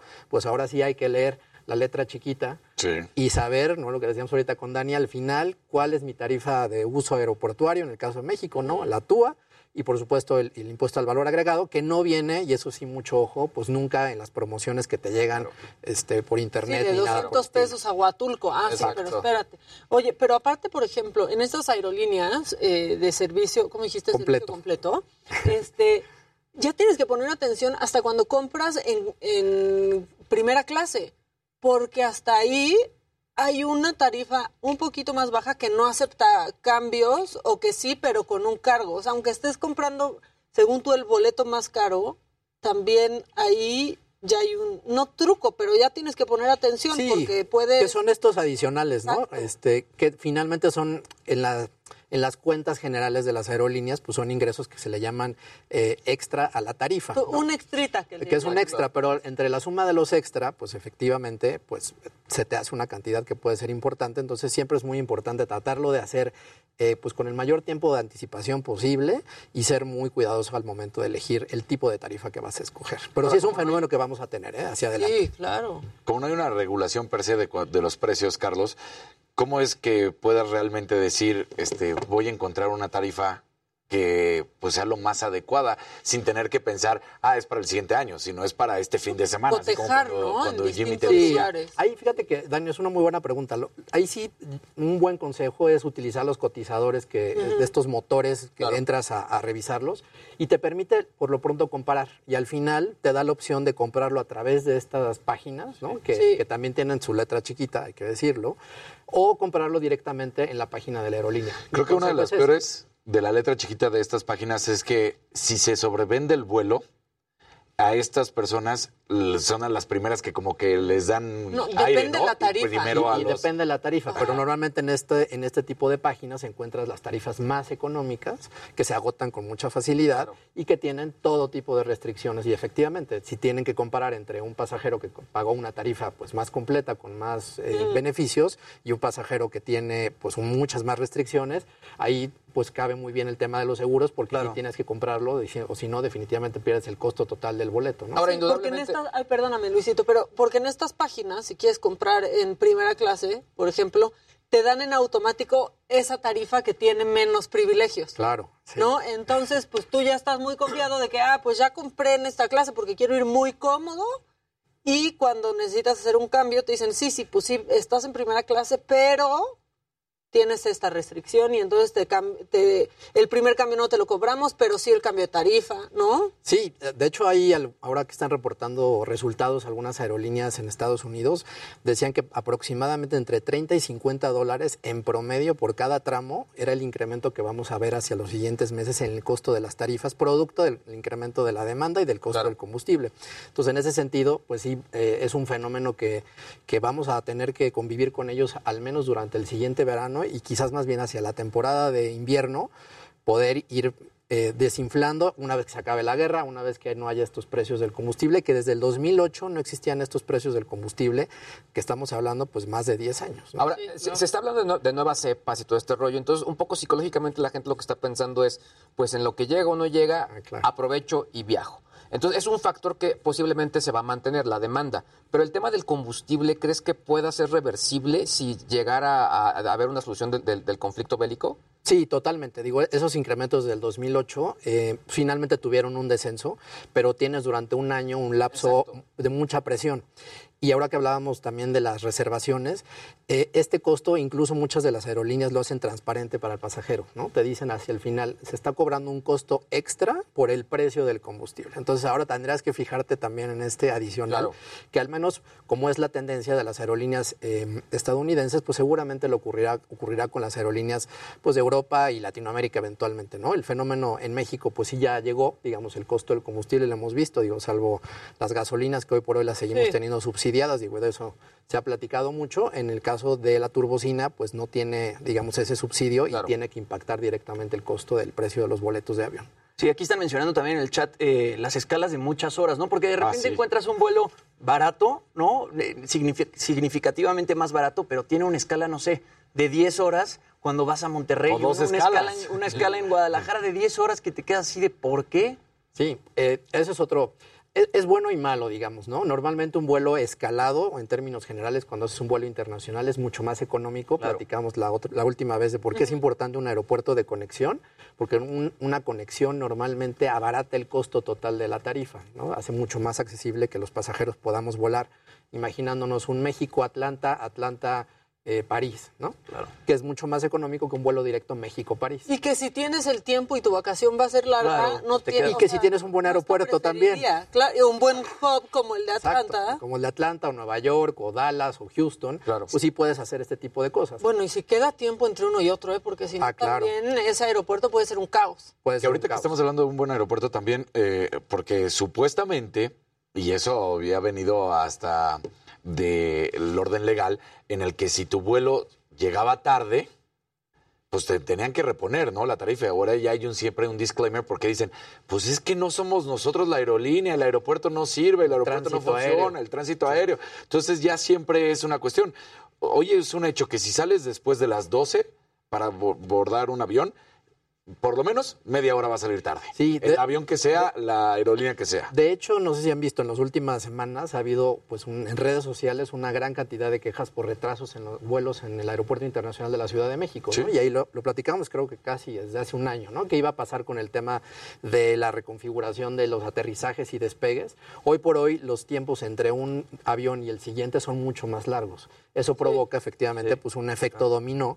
Y hay otra regla que, que también han venido ahora ocupando, que es bastante, digamos, difícil, en el sentido de que en la mañana requieres más salidas ¿no? que llegadas. Y por la noche son más llegadas que salidas. Si tú pones una regla donde es 50-50, por dar simplemente un ejemplo, pues se va a seguir generando un cuello de botella que vas a arrastrar a lo largo de todo el día. Y lo hemos visto, los vuelos domésticos, Sí, ya sabes que si independientemente sales de a las 6 de la tarde va a estar retrasado. Exactamente, ¿no? O sea, llegas a- retrasado si llegas al aeropuerto de la Ciudad de México, el vuelo de las 7 termina saliendo 7.40, 7.45, Si tienes suerte, en la va. calle de Exacto. rodaje, ¿no? Si tienes suerte. Si tienes suerte y está el slot listo. Y ahí viene pues toda esta discusión de cómo se va a limitar o se está limitando ya en los hechos la capacidad del aeropuerto de la Ciudad de México con el objetivo de que las nuevas aerolíneas eh, o las propias aerolíneas, pero con nuevos vuelos, pues decidan ocupar otras alternativas como puede ser el aeropuerto Felipe Ángeles, ¿no? Pero ya se están tardando, ¿no? Pues en la medida en la que se vayan saturando y en la medida que no vayas teniendo los slots ni los horarios para poder operar, pues tendrás la alternativa de poderlo hacer a través del aeropuerto de Felipe Ángel. Oye, Carlos, pero también ahí va a venir el problema porque son las rutas aéreas, ¿no? Que entonces, si es por el norte de la ciudad más la situación climática que se puede dar, que se ha dicho en estas rutas, pues no puedes despegar porque en ese espacio aéreo del norte de la ciudad, que es donde está el Felipe Ángeles, ¿cómo va a ser posible que un avión despegue del mismo Felipe cuando otros están sobrevolando esa área, ¿no? O sea, es, es un problema muy complicado porque no pueden salir de allá y despegar por esa situación. Claro, totalmente. Y, y lo platicamos con Adela la última vez, ¿no? O sea, ¿cómo queda comprobado si sí hay capacidad Sí, sí, para poderlo exacto. simultáneamente? No lo tendremos o no lo sabremos hasta que estemos totalmente saturados, ¿no? Claro. Entonces ese fenómeno todavía no llega, se está saturando, algunas opiniones dicen que se está saturando artificialmente el aeropuerto Benito Juárez hasta ese momento y que pueda operar el, el Felipe Ángeles en el mismo momento, pues podremos saber si hay esta simultaneidad de las operaciones. Sí, hoy solo queda en lo que dicen los expertos de un lado y de otro. y de otro, no que son como muy polarizados, ¿no? Los que dicen totalmente no se puede, No sabes ni a quién creer. que no sabes a quién creerle, y los que dicen, pues sí se puede y está totalmente demostrado, pero hasta el día de hoy pues no hemos visto públicamente pues ningún tipo de estudio ni ninguna certificación luego- que lo acredite. ¿no? Hay otra, o sea, no se podrían hacer nuevas rutas por nuestra categoría. Bueno, ese es el otro No, tema. Ya vamos sea, a cumplir, vamos a traer un pastelito de aniversario Sí, aquí, porque aquí lo hicimos dijimos. apuesta y pensamos Va a llegar al año, ¿no? es justo un gran tema. eh, no se ha logrado tener todavía la, re- o sea, recuperar la, ¿no? la certificación, recuperar la categoría 1 en el caso de la, de la, de la aviación que es No somos mexicana. de catego. No somos de categoría y las aerolíneas mexicanas pues no tienen la posibilidad eventualmente de poner nuevos vuelos, en este caso a Estados Unidos, que eventualmente alguien lo podría pensar, lo podrías hacer desde el aeropuerto Felipe Ángeles para tratar de atender pues un mercado y un segmento particular. ¿no? Pero no se puede. pero no se puede todavía hasta el momento. Las estimaciones más optimistas, y digo, y lo hemos dicho aquí ya no sé cuántas veces, ahora dicen que hacia al final del verano, con lo cual otro verano adicional, pues está perdido y ninguna aerolínea puede meter nuevas frecuencias a Estados Unidos y eso pues va favoreciendo a las aerolíneas internacionales, particularmente las de Estados Unidos, que ellas no tienen la limitación y pues te ofrecen el vuelo Dallas, México, Houston, México, Delta. Miami, Delta, American, United son las que finalmente pues están ganándole el terreno a las aerolíneas mexicanas. Oye, y luego, ¿qué pasó con Qatar Airways? ¿Tú cómo lees eso? O sea, que ya iban al AIFA, pero que ellos dijeron que no, y de plano, este, pues la Secretaría de Relaciones Exteriores hasta borró los tweets. O sea, ya solo queda ahí, si te metes a Twitter, solo queda la respuesta que le dio El community Este, manager. un bot, ¿no? Porque fue como una respuesta en automático. Sí, me- a mí me gusta, el día, que lo, el día que me lo preguntaban, recordaba yo el caso de Emirates, ¿no? Emirates al final tuvo muchos años de la intención de volar a México, lo, lo quería hacer volar desde Dubai pasando a Barcelona y después de Barcelona a México. Recuerdan que eso fue pues Que todo un tema. Aeroméxico se ¿no? enojó porque Aeroméxico tenía esa se enojó ruta, porque teníamos, no tenían los, derechos de las quintas libertades, como se le conoce, que pero para quien nos escucha es Sí. bajar y cambiar pasaje en un punto intermedio y seguir con un cierto volumen de pasajeros, otra vez un poco, ¿no? En conexión y eso abarata los costos. Si hoy por hoy, como está el mercado, eh, Emirates no ha decidido regresar a la Ciudad de México, pues parece mucho más a contracorriente que Qatar quisiera hacerlo al aeropuerto Felipe Ángeles, ¿no? y sin ningún tipo de vuelo o escala en algún otro destino. Que le genere otro que le beneficio. genere otro beneficio y que genere demanda, porque eso es lo más importante, ¿no? A las aerolíneas pierden dinero en la medida en la que van los asientos vacíos, ¿no? Un aeropuerto que tuvo mucho éxito, pues hace prácticamente cinco o seis años en Europa, era el aeropuerto de Milán, que era un aeropuerto de conexión. Y Nadie de iba, muchos charters, pero de muchos charters. Entonces, los vuelos normalmente de Medio Oriente escalaban en el aeropuerto de Milán y volaban a Estados Unidos. Sí, había un vuelo, me acuerdo perfecto, que era eh, Cancún-Milán con escala en Varadero. Por Sí. ejemplo, entonces se bajaban unos en Varadero y ahí subían. Pero tienes este efecto, como decía ahora Jimmy, ¿no? De que pues a lo mejor hay ciertos pasajeros que deciden detenerse, ¿no? A volver a abordar el avión. Digo, y esa es la maravilla de la aviación, de que te permite que el usuario decida de manera totalmente personal, pues qué es lo que va a hacer.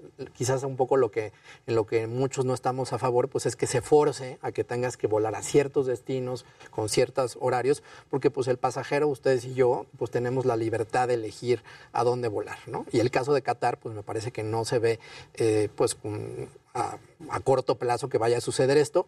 Hace semana y media también organizaron un roadshow de medios internacionales, Copper Lines, que se acuerdan que aquel día también escuchamos que el, el- el general Vallejo decía que iba también a tener nuevos vuelos, Copa desde Panamá. Eh, ellos, el director general dijo que tampoco estaba dentro de sus planes, no trascendió mucho en los medios, pero también Copa dijo que no tenía planes de volar al aeropuerto Felipe Ángeles. ¿no? Ahora, ¿qué han sido? Como descolones, se, adelanta- se han adelantado este, a mencionarlo, porque Qatar de plano enfrió todo, dijo, no tenemos esos planes. Quizás yo creo que eh, algo que también por ahí me preguntaban es la labor comercial de apertura de un aeropuerto se hace normalmente con mucha anticipación a la, a la apertura del mismo. ¿no? Y aquí lo que estamos viendo es que el aeropuerto ya está abierto y esta labor, digamos, de comercialización que ejecutan pues el administrador de un aeropuerto de ir a las ferias internacionales de aeropuertos, la preventa, este hacer los acuerdos con los destinos, ir a otros países y ciudades que puedan llegar a, a estar eventualmente interesadas a volar al aeropuerto Felipe Ángeles, es una labor que se está haciendo sobre la marcha. Me llamaba mucho la atención, ese día lo estábamos viendo aquí en pantalla, cuando decían los gobernadores que estaban invitados, de por qué no había un vuelo, no sé, eh, Felipe Ángeles, Hermosillo o Chihuahua. Bueno, pues los gobernadores tendrían que haber hecho una labor previa o haber, ¿no? La gente del aeropuerto, una labor previa, una plática, pues para que los fideicomisos, ¿no? Este, de turismo. o las oficinas, las secretarías de turismo, pudieran tener pues este tipo de labor, ¿no? Que, que en otros casos, eh, digo, y ahora que estuvieron pues, ustedes por allá en Los Cabos, por ejemplo, un gran ejemplo es el- el- la labor que hace el Fideicomiso de Los Cabos, ¿no? Sí. Fideicomiso de Los Cabos, que, que está rompiendo récords en todas las eh, llegadas de, de pasajeros internacionales a este destino, va a estrenar un nuevo vuelo a partir del 20 de junio, que es Madrid. Los Cabos, con el objetivo de traer a los pasajeros, aparte en avión nuevo, Claro. ¿no? Este, y es una aerolínea pues, que viene a hacer un recorrido, pues no solo a Los Cabos, sino que también pues, los pasajeros tendrán tour, ¿no? Que es esta labor de comercialización para ir a La Paz, para ir a Todos Santos, para ir a Loreto. Toda la baja, ¿no? También. Y eh, veremos que, pues ahora en el caso particular de Los Cabos, que es un buen ejemplo de cómo se comercializa un destino y un aeropuerto, pues están llegando cerca al medio millón de usuarios en lo que va de esta de estos Sí, meses del año. la conectividad, que con Cancún eso- tiene y con también, eso Claro. por ejemplo, unos le vuelos bajas tráfico a otros puntos y otros aeropuertos también. Totalmente. Y hay algo que yo platicaba también hace poco, es que lo que veremos un poco hacia adelante es que otros aeropuertos, como el caso de Cancún, Monterrey o el propio Guadalajara, Los Cabos en la medida de su, de su tamaño, van a empezar a tener mucha más atracción para vuelos internacionales Claro. que la saturación del aeropuerto Sí. de la Ciudad de México o el aeropuerto Felipe Ángeles. Eso es un hecho y eso te lo marca la demanda, la oferta y la demanda de pasajeros. Cancún es impresionante. ¿eh? Cancún, ¿verdad? Cancún Es es que yo impresionante. eso hablaba el otro día, tiene una conectividad. Tiene más de 20 aerolíneas que operan, o sea, opera el doble de número de aerolíneas internacionales que las Y te que sale en mucho la más barato de pronto irte a Europa de es casi Cancún. un puerto aéreo, Sí, o es un puerto aéreo. Tiene tres pistas, perdón, dos pistas, tres terminales, ¿no? Y las dos pistas operan también de manera simultánea. Perdón. Preguntan por el aeropuerto de Toluca. No, el aeropuerto de Que si Toluca. ya fue su tiro de ¿quién va al gracia. de Para Toluca? hacer Sí los vuelos, una para estocada. hacer los vuelos eh, charter o los vuelos de aerolíneas eh, eh, Como Spirit Airlines. ¿sí? No, los de aerolíneas privadas. Ajá. Está de, finalmente destinado porque en algún momento, recordarán que hace muchos años, ustedes eran más jóvenes, eh, El, eh, eh, no, el aeropuerto de la Ciudad de México recibía vuelos privados. Y en el tiempo, para desatura, desa- quitar la saturación del aeropuerto Benito Juárez, se mandaron los eh, vuelos al aeropuerto de Toluca. Pues sí.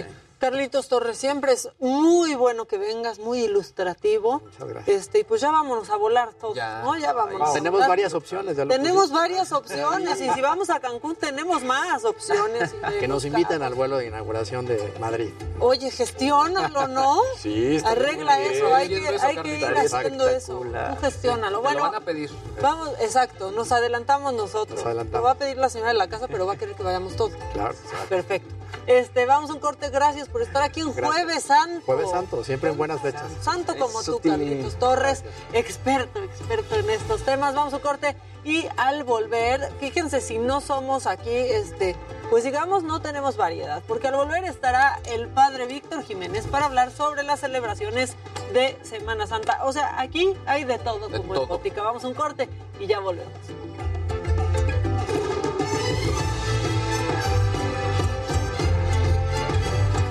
A partir del 3 de abril, disfruta los domingos familiares de Arena México con precios muy accesibles. Además, un niño pagará solamente 50 pesos en la compra de un boleto de adulto adquirido únicamente en taquilla. Para hacer válida esta promoción es muy importante. El niño debe de medir menos de un metro 30 centímetros. Los boletos serán a partir de la fila 10 hacia atrás. No se aceptan niños solos. La mejor lucha libre del mundo se disfruta más en familia. Clínica Dental Dr. Alfonso Haces Caso, especialista en prótesis fija dental y rehabilitación oral. Además, implantología, prótesis removible, dentaduras completas, reparaciones urgentes, jackets, carillas y coronas de porcelana, limpieza con ultrasonido, parodoncia, dientes con movilidad y cirugía de muelas del juicio. Contamos con laboratorio dental propio y estacionamiento. Estamos en Altamirano número 104, Colonia San Rafael, Ciudad de México. Citas a los teléfonos 5566-8603 y 5535-8463. Yo, el doctor Alfonso Acescaso, tendré el gusto de atenderlos personalmente. Aquí nos vemos. Quiero comentarte que el Heraldo Media Group es el grupo de medios digitales más grande de México, de acuerdo con Comscore y con Google Analytics del mes de febrero. Esto gracias a los 22 millones 220 mil usuarios mensuales que todos los días, en cada momento, en cada minuto, consultan nuestras noticias, ven nuestros programas de televisión, escuchan nuestros programas de radio, consultan nuestros reportajes. ¿Qué onda con los comerciales? Oye, Sandra Nazar, pero ¿qué onda? ¿Ya estamos de regreso? No, no estamos de regreso. Todo mundo se está quejando.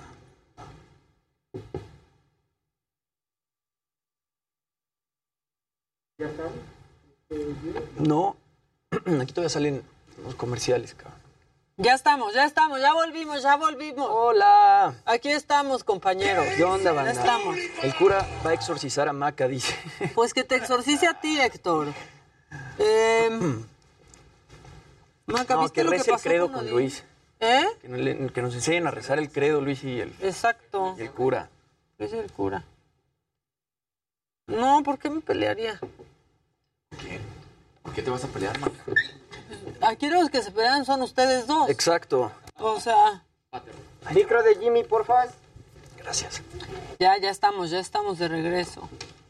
Este, sí, ya nos vi. Ya nos vi, ya, Ya nos vi, ya nos, nos caché por aquí. ¿Qué pasó con Adela? Pasó que se fue de vacaciones, Exacto. Regresa la próxima. Semana. Este lunes en ocho. O sea, la próxima no. Que si habrá mesa de políticos, no, hoy no. Hoy no. Qué bien que ya están de regreso. Oigan, al rato, al rato nos marcan a ver, pero al rato, yo les digo cuándo y nos cuentan qué van a hacer. ¿Hoy se puede comer carne? Pues según yo, Pues al gusto, ¿no? Digo, depende qué Sí, tal. pues, Bueno, o sea, Lo yo espero los viernes. que sí, Exacto. porque hoy tengo carne asada en casa de mis papás. Eh, hace rato que no, se, no aso carne. mm, yo, mi- No, pues la última vez hiciste una fogata, güey. Entonces, nada más fue el, fue, fue el Mis papás, encendido. cualquier pretexto es carne asada en la casa. A mí me Y encanta eso lo, también. lo celebro. ¿No sientes calor con esta chamarra? No, fíjate que aquí el aire, Aire, está sí, está. bastante fuertecito y tengo las manos heladas, de hecho. ¿Quieres que la apague? No, porque si no me va a dar calor con la chamarra. Gracias, Alex. Acá está el aeropuerto de Los Puro Cabos y La. Paz, puro gringo loco llega. Mañana no Dice Verónica del Carmen que mañana no se puede comer carne. La verdad se puede cuando quiera. Sí. O sea, yo creo que cada quien. No, el, el tema ¿Tú es... sí ah, comes carne o no? sí, el tema es abst- abstenerse, sí. Pero Sí, o sea, no respetas la vigilia. No, porque al final también, o sea, el, el concepto, eh, o sea, era no comer carne porque pues, teóricamente es más cara, pero muchas veces, pues como todo se encarece en Semana Santa, viene, viene siendo a veces mucho más caro comer pescado, a veces. Pues sí, ¿no? Ok. Te voy a encargar mucho ese tema. La documentación. Todos los días como carne. Soy un lobo, no puedo dejar de comer carne y más en la noche. Yo como muchísima carne. Nunca de- voy a dejar de comer carne. Se los digo. Sí. ¿Qué respuesta grosera, Pedro? ¿Cuál? en serio que me gustan.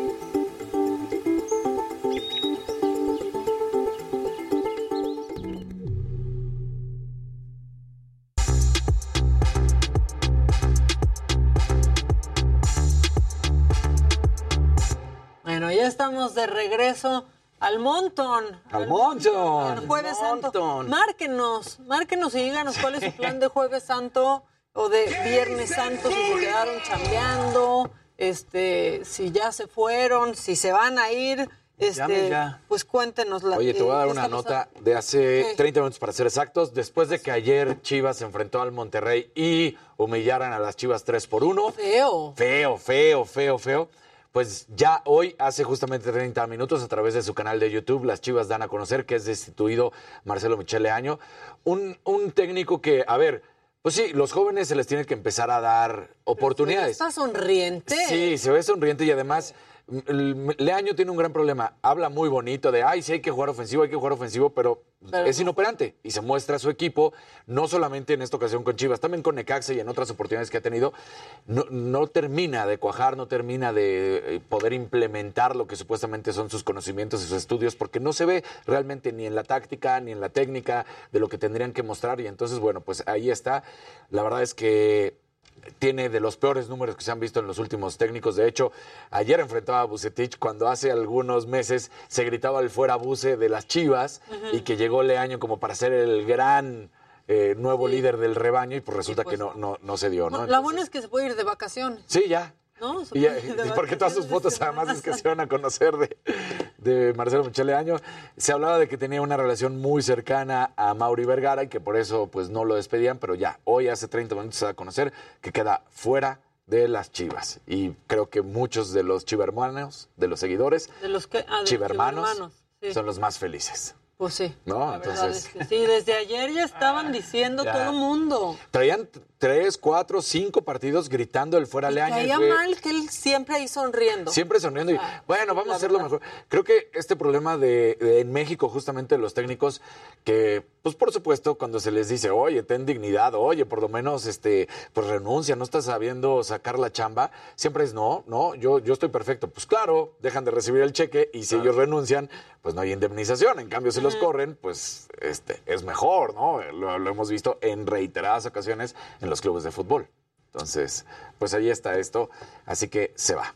Se va. Muy Se- bien. ya, mejor dicho. Bueno, pues creo que ya estamos, estamos listos con el padre Víctor Jiménez. Él es colaborador de la Oficina de Comunicación de la Arquidiócesis Primada de México y le damos la bienvenida. ¿Cómo está, padre? Buen día.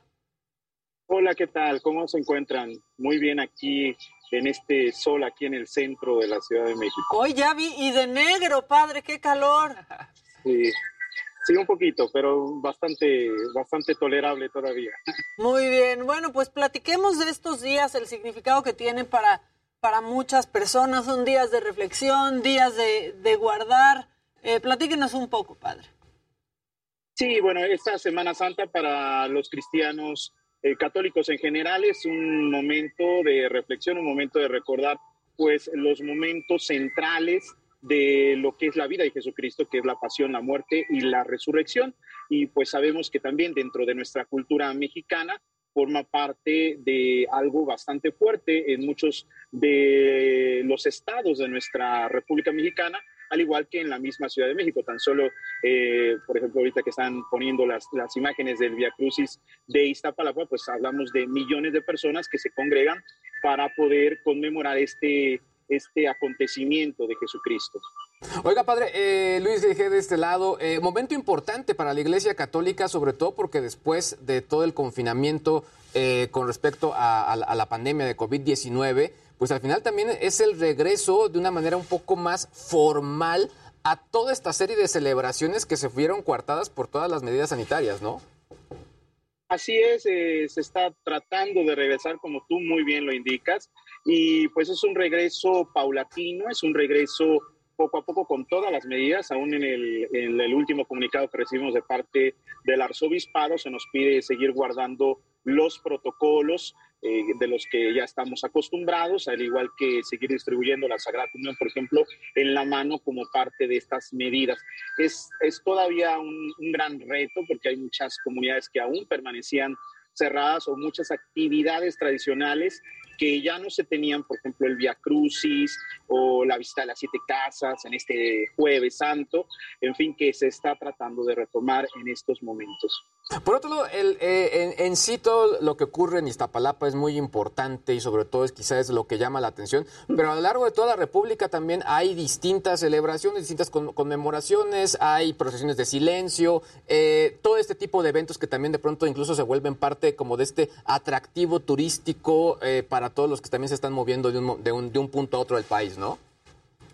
Así es, es parte, como decía yo, de la cultura misma mexicana y en algunos otros eh, países y forma parte de nuestro bagaje eh, importante, con nuestra identidad y además eh, en efecto es algo que atrae el turismo en muchas, en muchas partes. Aquí en mismo en la Ciudad de México, pensemos en Tasco, por ejemplo, o en algunos otros sitios donde es, es algo que, que logra que también en la misma, en las mismas comunidades se pueda ir este, avanzando, teniendo algunos ingresos, pues que también mucha gente dependía de eso, ¿verdad? Y que con la pandemia se vieron sumamente afectados al no haber turismo. Eh, hoy, tal cual, eh, la gente ya nos preguntaba en el chat, pues to- toda esta, eh, digamos, tradición de la visita de las, de las siete casas, pero un poco si nos puede comentar, padre, para todos los que no, no tengan este contexto, ¿en qué consiste justo esta tradición?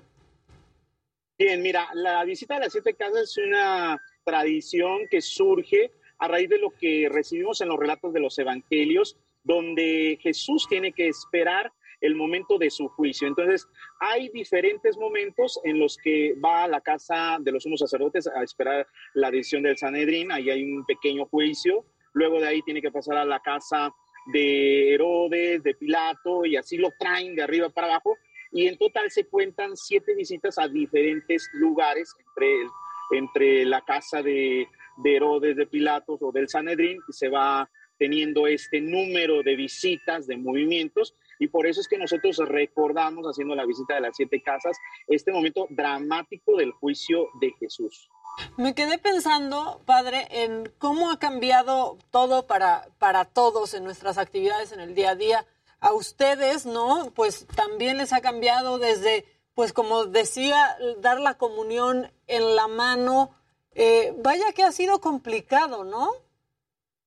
Así es, ha sido un gran reto, muy bueno, porque sabemos que todos los retos, todos los cambios, siempre o los afrontamos o nos negamos, pero fue una, una gran necesidad también para nosotros, por ejemplo, de incorporarnos al 100% a los medios digitales. A lo mejor muchas parroquias o algunos de nosotros ya teníamos esa formación, pero algunos otros sacerdotes tuvieron que subirse a la barca del continente digital y aprender a hacer la transmisión de la misa. Muchas señoras, por ejemplo, a mí me impactaba, catequistas, señoras ya de la tercera edad, que aprendieron a dar su catecismo con audios en el WhatsApp o aprender a usar las plataformas digitales. Fue algo increíble y que la gente que colabora con nosotros se puso realmente las pilas.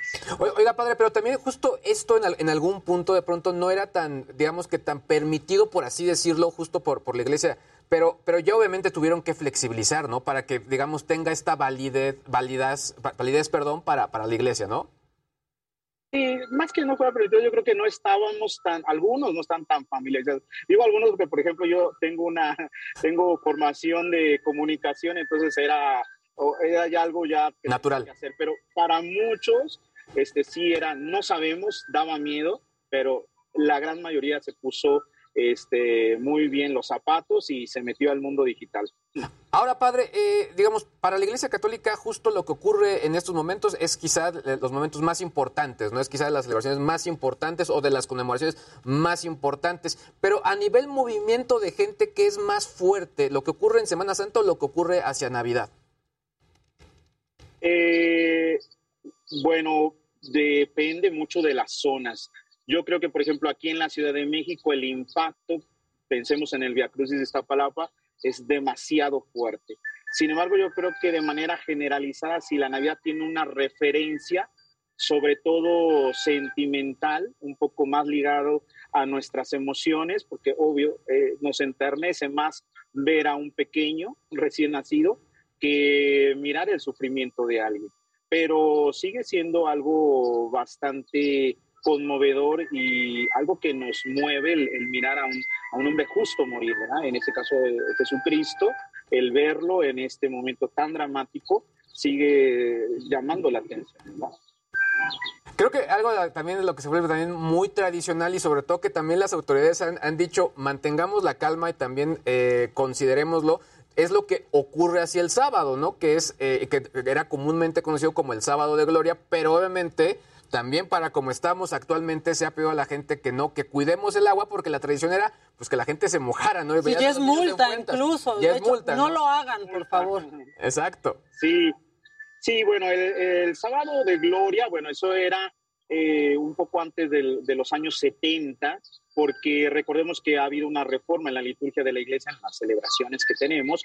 Entonces, anteriormente el sacerdote tenía que celebrar muy temprano porque tenía que mantener el ayuno de un día a otro y no podía estar tantas horas sin comer. Entonces, eh, ahí lo que sucedía es que se abría la gloria, como ahora lo llamamos, llamamos, perdón, eh, en la, el sábado en la mañana. Entonces era el momento de celebrar la resurrección de Cristo.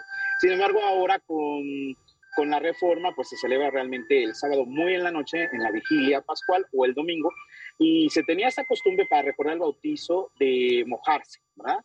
Pero bueno, los invitamos a que tenemos que cuidar este elemento tan vital para nosotros y sobre todo en la Ciudad de México, que es tan importante, eh, pues no hacer ese desperdicio. Nosotros hacemos las aspersiones con un poco de agua, entonces pueden ir a, a los templos con todas las medidas protocolarias y ahí recibir el, el, el agua bendita, como nosotros la llamamos, sin necesidad de desperdiciar eh, innecesariamente este recurso tan valioso. Ahora, algo que también se vuelve muy llamativo en, en, esta, en este momento es los cambios en los colores litúrgicos, porque al momento de celebrar la misa, bueno, van cambiando el color. Luto, ¿no? el- eh, pues sí, de- eh, es, es un color morado, sobre todo durante toda la cuaresma, y después hay, hay distintos cambios. ¿Nos podría un poco comentar y explicarnos el significado de todo esto, padre?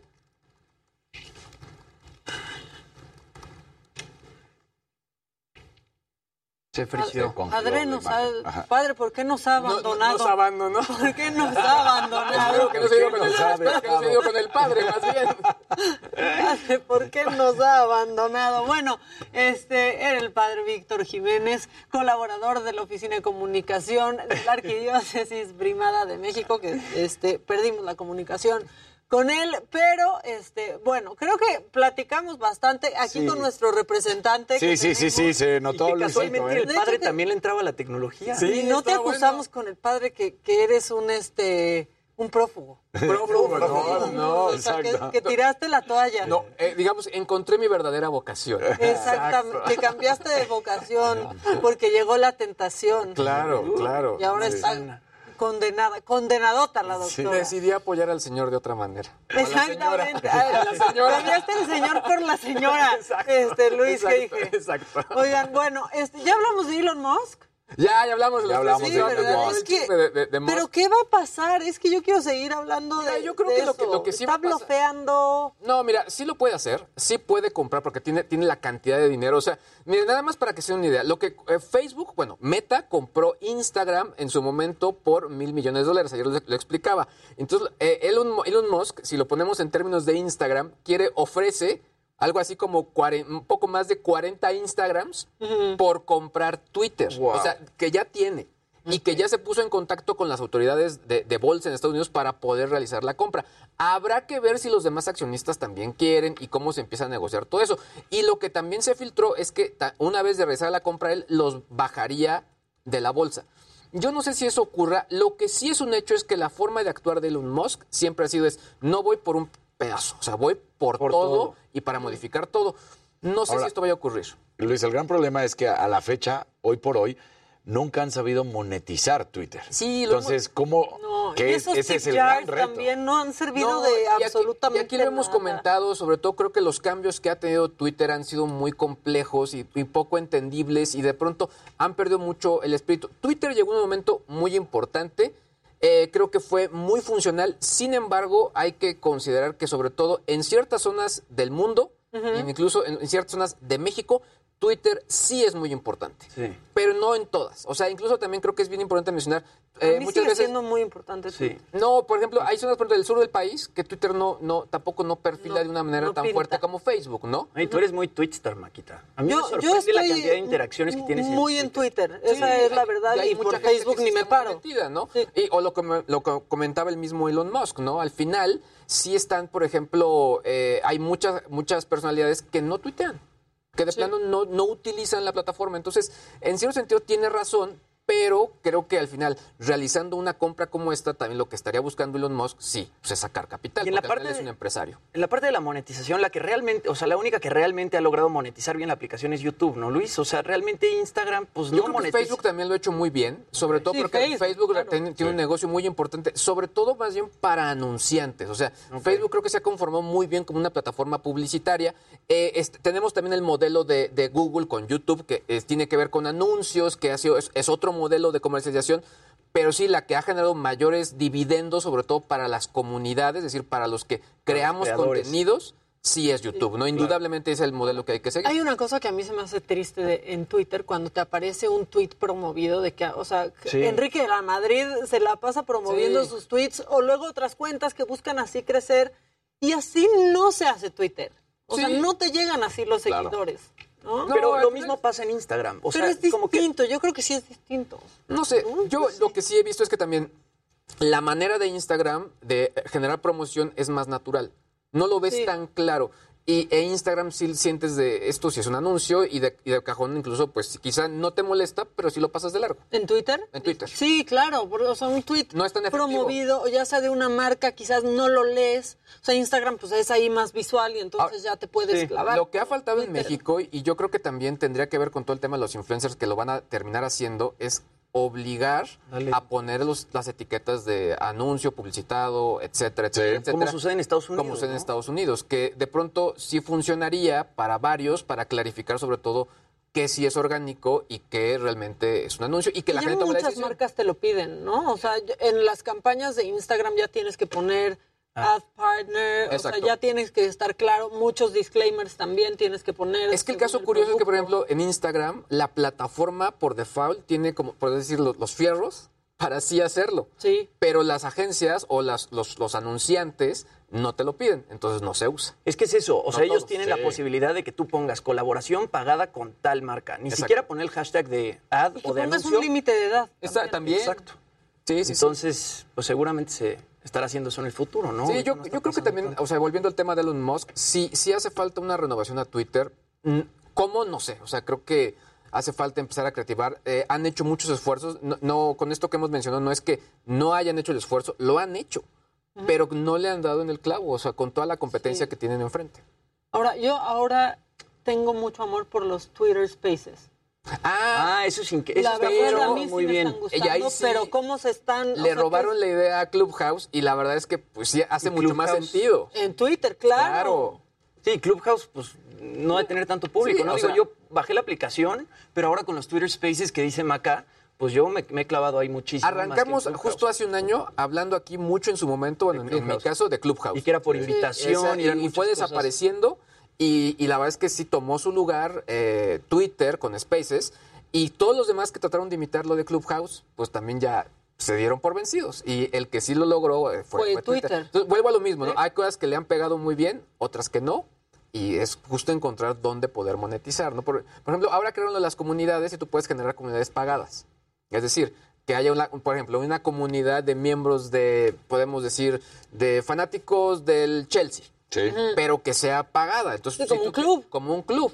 Tal. Pero habrá Club. que entender que- qué es lo que te van a dar en ese club para poder que si te convenga pagar, ¿no?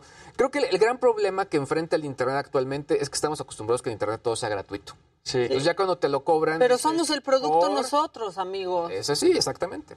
Esa es la verdad. Yo, o sea, quizás es preferible pagar a ser tú el, el producto. Sí. ¿No? La verdad. Oigan, les quiero enseñar este video. Sucedió en New Jersey.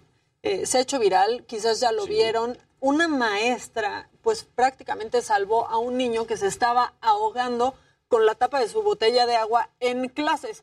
Por favor, o sea, de verdad, la importancia de saber hacer la maniobra de Heimlich es impresionante. Véanlo, por favor. Miren, ahí está el niño Tomando agua. tomando agua, pero pues traía la botella.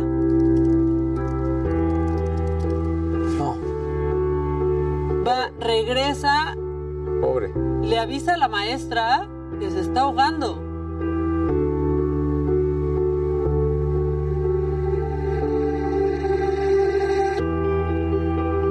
Y ahí está, el niño, pues prácticamente le salvó la vida.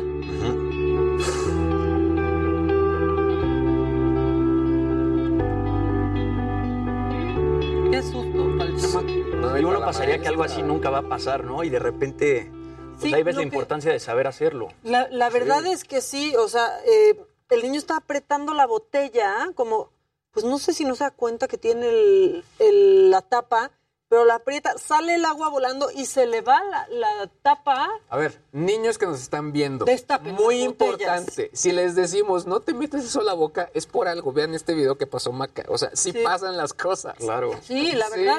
Y saber hacer la, la maniobra, la verdad es que es muy muy importante. Yo la tuve que Porque usar alguna vez el esternón. sin saber. Exacto, sí. exacto, sí. Yo la tuve que hacer sin saber, ¿eh? O sea, nunca nadie me dio un curso y pues por suerte y por Lo suerte para la otra persona funcionó, pero sí es muy importante si, si eres papá también, Claro. la tienes que saber tú. Por ejemplo, sabes. No, cuando sí, sí, tienes que dar el golpe también en la espalda. Claro. Este, Voltear al bebé.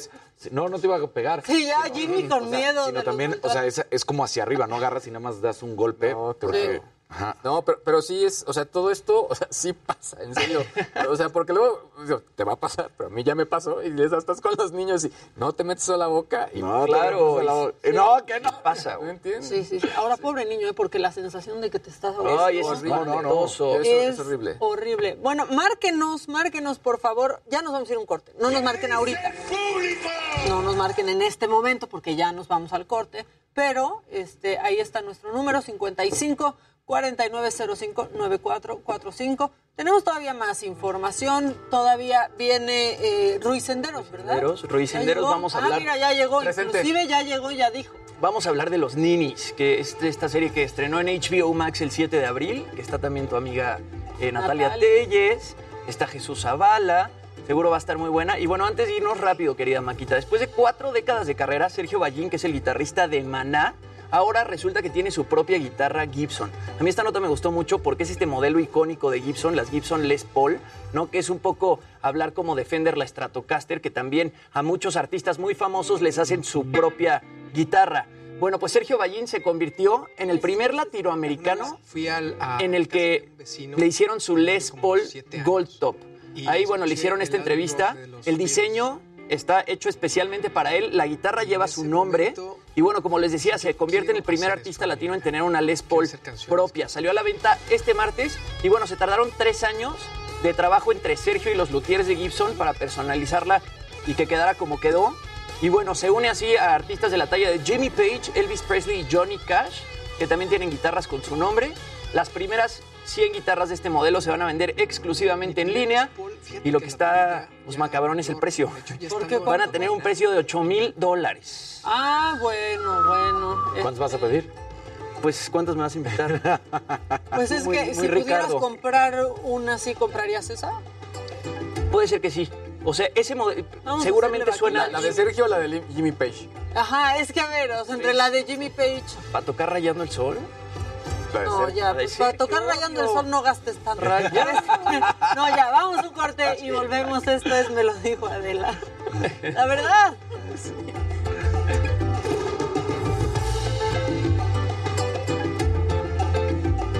Pero la verdad es que, pues bien, hizo su tour de medios en España, o sea, lo ha hecho muy bien Sergio. Maná en general lo ha hecho muy bien, ¿no? O sea, sí es una banda icónica. Habrá quien no le guste Sí, y habrá exacto. quien sí le guste, pero a mí se me hace que sí es una banda icónica. Pero justo escuchaba a, a los de comedia, ya estamos en edad para, para no estar, así, a, a- a estar de, de extremistas, así de, ya, consideremos el... ¿Qué onda, Ru? ¿Qué huele, cabrón? ¿Cómo estás? ¿Todo bien tú? Hola, ¿cómo andas? estamos? Bien, ¿y tú? Bien, bien, gracias. ¿Cómo estás? Qué milagro. Todo ya chido. sé, siento que Hola, ¿qué onda? ¿Cómo estás? ¿Qué tal? ¿Qué dices? por ahí Bien, todo te veía bien. de pronto en tele, ¿no? En tele- Yo te veo en todas las paradas de Metrobús de toda la ciudad. Todo mundo. También me veo, ya me harté. Digo, ya, pues yo ya te quiero, así te veo todos los días, te platico mis pedos, está bien padre. ¿Y te he escuchado? ¿Te Y pues te- tienes cara de, de que estás concentrada, entonces digo, ah, huevo, va.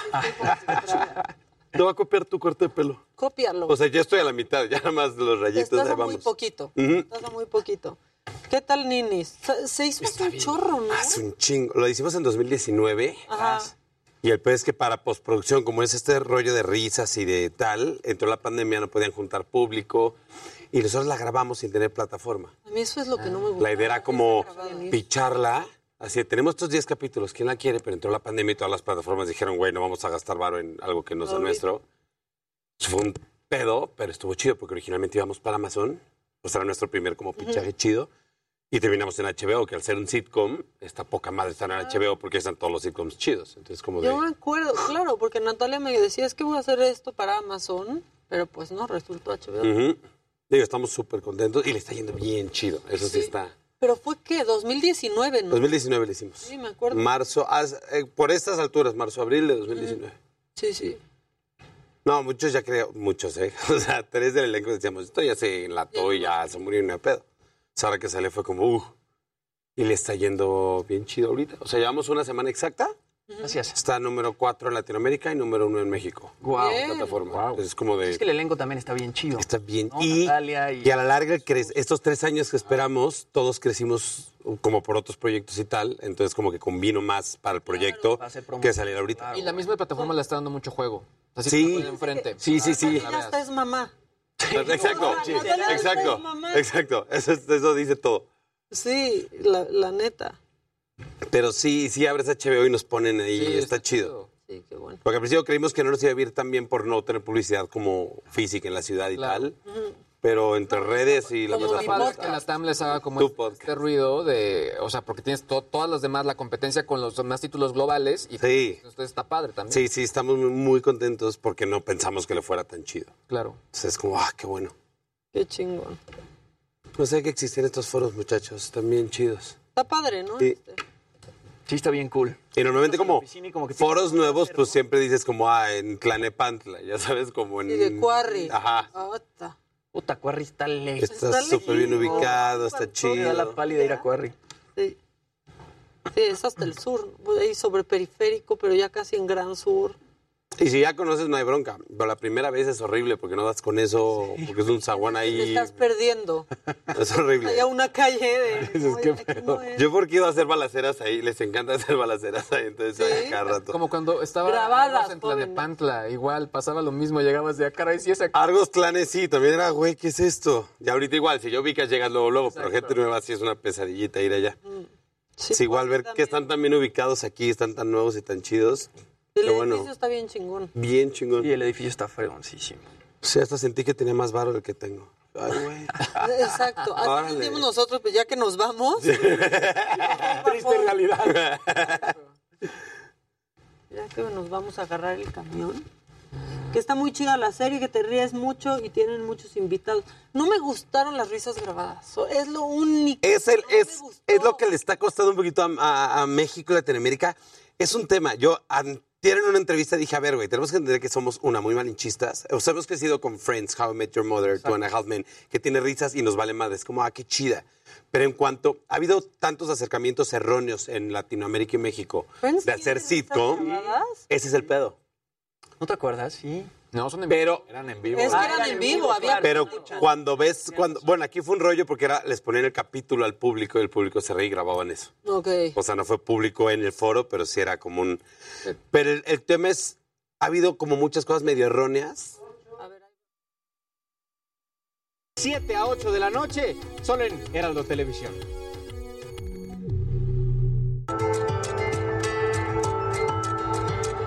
Ya estamos de regreso y Jerry Galicia, ¿dónde, dónde estás? Que hay cortes y cambios de circulación este, en vialidades ahí cercanas a Iztapalapa. Cuéntanos, por favor.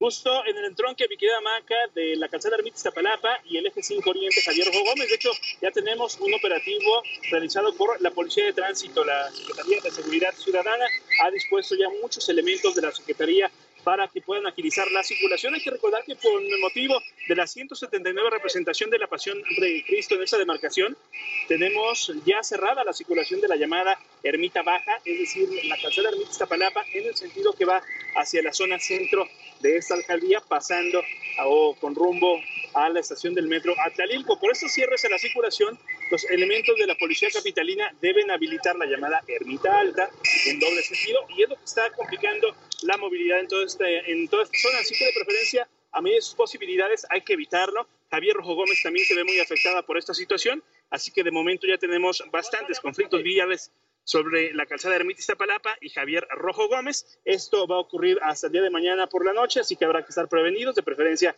evitar toda esta zona. Por lo pronto, mi tía Maca, es el reporte, seguimos muy pendientes. Gracias, Jerry. Mañana menos bronca, pero hoy que muchos salen también de vacaciones, pues este, la verdad es que si no tenemos que salir, este, pues hay que quedarnos en nuestra casita, ¿no? Sí, y si van a disfrutar de la Pasión de Cristo en Iztapalapa, hay que llegar muy temprano, salgan con tiempo y de preferencia tráiganse una gorrita, un sombrero, porque el sol cae a plomo. Pues sí, y cubrebocas por no dejar. Gracias, Jerry. Hasta luego. Bye. Bueno, ya está aquí Ruiz Senderos. Ya estábamos hablando mucho de ninis. Haces a Rodrigo en esa serie. Rui, bienvenido. Correcto, el buen Rodri, muchas, muchas gracias por el espacio, chicos. Qué padre estar acá y platicando algo que me gusta mucho, que es esta nueva serie de HBO Max que se llama Ninis. Que ya platicábamos en el corte. Es nueva, pero ni tan nueva. O sea, nueva porque apenas vio la luz, pero se grabó hace un ratito. Exacto, la grabamos en 2019 y este uno, uno creería que la pandemia no afecta, si ya lo grabaste pues ya lo puedes sacar y justamente como que la pandemia afectó todo el proceso de postproducción, eh, porque era algo con lo que no contábamos y, y había que grabar eh, las risas del público y, para eso había que juntar gente para que vieran y, no, podía podías y entonces era, si fue se como... se contagiaban. Exactamente, entonces fue como todo un rollo. Eh, yo en lo personal ya hubo un momento en que me rendí y dije, ya no va a salir Ninis, ya no importa. Y entonces estamos muy contentos que por fin, exacto. No, pero era un proyecto que sí teníamos, estábamos medio aguitados de que no saliera porque le pusimos mucho corazón, porque era algo muy nuevo eh, para la carrera de todos los que estábamos involucrados ahí. Y entonces cuando ya tuvimos la noticia de que íbamos para HBO Max y que, este, y que ya teníamos fecha de estreno fue lo, lo mejor. Y ahorita que estamos viendo eh, los resultados, que estamos número uno en México, número cuatro en Latinoamérica, pues es como, wow, o sea, sabíamos que teníamos algo cool, pero no pensamos que lo fueran a recibir tan chido y estamos como súper contentos. Oye, ahora que dices que un proyecto que le pusieron mucho corazón, yo me acuerdo, este, pues de Natalia Telles, que está en Ninis, cuando llegó a ella este proyecto, dijo, es que solo quiero hacer eso. O sea, me, me voy a salir de hoy, voy a dejar, yo quiero hacer esto porque me encantó. Es que fue rarísimo. Primero nos dicen como vamos a hacer una serie de comedia y todos creíamos ya saber lo que era comedia y justamente como que la apuesta de Ninis fue queremos hacer un sitcom como los sitcoms con los que crecimos, los norteamericanos. Pero entonces para eso era como desestructurar todo lo que queríamos conocer de un sitcom para ver exactamente cómo funcionaba y hacer el primer sitcom como en el formato más puro, pero ahora con contenido mexicano, que creo que es por lo que le está yendo también, que tenemos la fórmula que sabemos que nos gusta ¿no? eh, del sitcom de How I Met Your Mother, Two and a Half Men, que pues, lo hemos visto 27 veces y no nos cansa, los puedes ver en Mm. orden, desorden, repetido si lo ves. Era esa fórmula, pero que el contenido ahora sí sea algo que conozcamos, que sean problemas mexicanos, latinoamericanos, con referencias de lo que hemos crecido y vivido. Y entonces creo que tenemos un producto bien chido con el que la gente se está identificando, que aparte hablando de un tema tan polémico, por así decirlo, como los ninis. Que hasta el ah, presidente se enoja con ese Que hasta- Rui. lo Exactamente. No, ojalá. ojalá se enoje. Van a salir en la mañanera. Estaría increíble. Y de ya, Sí. ah, trae una Así- serie. Así que hay gran tour de medios hasta en la mañanera, ¿no? Sería increíble. Pero justo como que le quitamos eh, la acepción negativa a la palabra ninis. Claro. Y, y- y aquí hablamos un poquito más que como un sector de parásitos que no trabajan y estudian. Es como una etapa en tu vida profesional a la que tienes, o sea, vas a estar ahí uno o varias veces en tu vida, a veces por gusto, a veces por, por obligación. Ahora con la pandemia, Bueno, la ¿cuántos pandemia, ninis sí. no... me- Leía, leía que justamente te pasó eso a ti. Sí. ¿no? Que la pandemia Te volviste nini. te volviste medio Te lo juro, en, en- en esta carrera, y, y ustedes bien lo saben, de repente no es muy estable, ¿no? O sea, agarrar un, un proyecto que es estable, súper rico, pero de repente sales de un proyecto y en lo que consigues otro. Pasan meses. Y literalmente es de ser nini, pero justo como que antes de esta serie lo negaba. O sea, yo era como, no, estoy en proyectos, estoy en pláticas, sí, Claro. estamos... Estoy viendo opciones. Estoy viendo Sí, sí, opciones. Que eso decimos todos los artistas. Y de repente, como Que que, no esta serie, opciones. que no tenemos ni pláticas, ni opciones, ni proyectos. Y justo con esta serie, después de, de hacerla, fue como un, que es lo que esperamos que le pase al público ahora que la vea, relájense, a todos nos pasa más de una vez y está chido y es parte de tu crecimiento eh, profesional. Y, y es como quitarle esta acepción tan negativa y es como un apapacho, como reconciliarte. Yo en lo personal ahora exacto, lo puedo platicar de sí, pues en la pandemia a mí se me cayeron tres proyectos y estuvo un ratote de nini y fue de repente una onda medio, medio fea. Y de repente llegaban proyectos que no era lo que yo quería como para regresar. Y entonces era decir no, muy seguro, y las siguientes tres semanas decir, ¿por qué dije no? ¿Por Sí, exacto. no? exacto. Entonces, como que esta serie te hace, te hace darte cuenta de eso, como, oye, nos pasa mucho, Claro. no está tan grave, y reírte un poquito de Justo eso. por eso genera la identificación con el público. Justo, y cada somos cinco personajes. Está padrísimo que ninguno es prota. Los cinco somos este entretejido que es el protagónico, es la situación de los ninis. Cada quien llegó a esa situación por alguna cuestión diferente y entonces logra que te identifiques y que identifiques a gente que conoces. O sea, ahora que la veo y que la ve gente y me empiezan a escribir, es como, es que tal personaje es como mi hermano, tal personaje es como mi ex roomie, puta, es que yo era como este pobre, sí, sí. Y es padrísimo porque justo lo que les decía un poquito fuera del aire, al tener algo, ah, no, sí lo dije al aire, ya voy a cambiar de dealer, amigos. Pero eh, al ser contenido ¿O no? mexicano, ¿O no? ¿O no? al ser contenido mexicano, pues eso pasa, que vas a identificar pues toda nuestra etapa de tener roomies o de salirte de la prepa Claro. o de buscar trabajo y todo, ahí se ve reflejada de una manera sin juzgarlo y sin enaltecerlo tampoco. Como, mira, esto es lo que es y, y, pues es, es reírnos de nosotros mismos pasa. y la situación ya está bien chido. Que en la serie tú eres Rodri, el nini de oro. ¿Cómo, Sí, cómo- cómo es eso? ¿Cómo es eso del nini Es de que sí oro? soy el más Eres el nini. más grande. O sea, soy el más grande del grupo, no estudio, no trabajo. Bueno, Rodri dice, ah, no, yo tampoco. Dice que, dice que está acabando la tesis, pero lleva cuatro o cinco años con esta tesis y se ve que no la va a acabar. Ay, ¿Cuántos se quedan en la tesis? Ese es un pretextazo, ¿no? Para no trabajar es, sí, la es la última como- hebra que tiene como para agarrarse de la vida cómoda de estudiante, ¿no? Decir, es que estoy acabando la tesis, si la acabas te toca buscar trabajo, hacerte responsable de tu vida tal. Y Rodri es el que está aferrado a no hacerlo. Los cinco ninis no quieren llevar la vida eh, profesional como estructurada. Pero lo que está padre es que todos quieren tener una buena vida, todos quieren tener una buena economía, todos quieren ser buenos en algo, pero solo no quieren seguir las estructuras. Y entonces este, esta, esta búsqueda por hacer el mínimo esfuerzo para tener una buena vida, de repente vas a ver que terminan esforzándose 15 veces más que si solo hubieran tenido un trabajo cobrado y, y avanzado Claro. en la vida. Pero todo el tiempo es como un Friends meets Pinky y Cerebro. Porque literal en cada capítulo ya están a punto de armarle, y tienen grandes ideas y tienen todas las ganas y, y alguna cosa pasa que pues, terminan otra vez regresando a, a su origen de no armarle y no ser nadie, pero todo el tiempo lo están intentando. ¿Y por qué son amigos este grupo de ninis? ¿Se conocen en un, gru- en un grupo de ninis anónimos? ¿O Eh, cómo no, lo- la cosa? Eh, Rodri Morales, el personaje, estaría padrísimo, ¿eh? O sea, ya hasta pensé red social, estaría padrísimo, ¿ok? Eh, Rodri y Morales son los mejores amigos. Morales es el personaje que hace Gonzalo Vega Jr. Este, Rebeca, que es el personaje de nuestra querida Natalia, Natalia. tiene dos departamentos que su papá, es el la clásica que el papá le dice, bueno, administra los departamentos para sentirte útil y tal. Entonces ella nos da el depa, nos cobra la renta, pero nunca le pagamos y nunca nos cobra y ya pues como que somos amigos. Y el personaje, de, el personaje de Jesús Zavala es divertidísimo, viene de satélite. Él podría vivir allá, pero vive con nosotros porque es como más cómodo. Y al final, en el primer capítulo, es cuando se resuelve Bueno, el es que si personaje de tienes la opción, la tomas, ¿no? Exacto, Claro. claro, exacto. Y entonces, eh, nunca, algo que pasa muy curioso en la serie, nunca te preguntas es que por qué se llevan, porque sí, pasan situaciones tan gachas de repente que dices, bueno, yo en lo personal, Rui, no le hablaría si un amigo me hace X o Y, pero justamente en toda la preparación de personajes y todo el, pro- el proceso de trabajo de mesa antes de grabar, nos pusieron una psicóloga que nos fue, nos fue ayudando a todos entender cómo nuestro personaje, de dónde empezaba y hasta dónde podía llegar y por qué necesitaba de los otros personajes.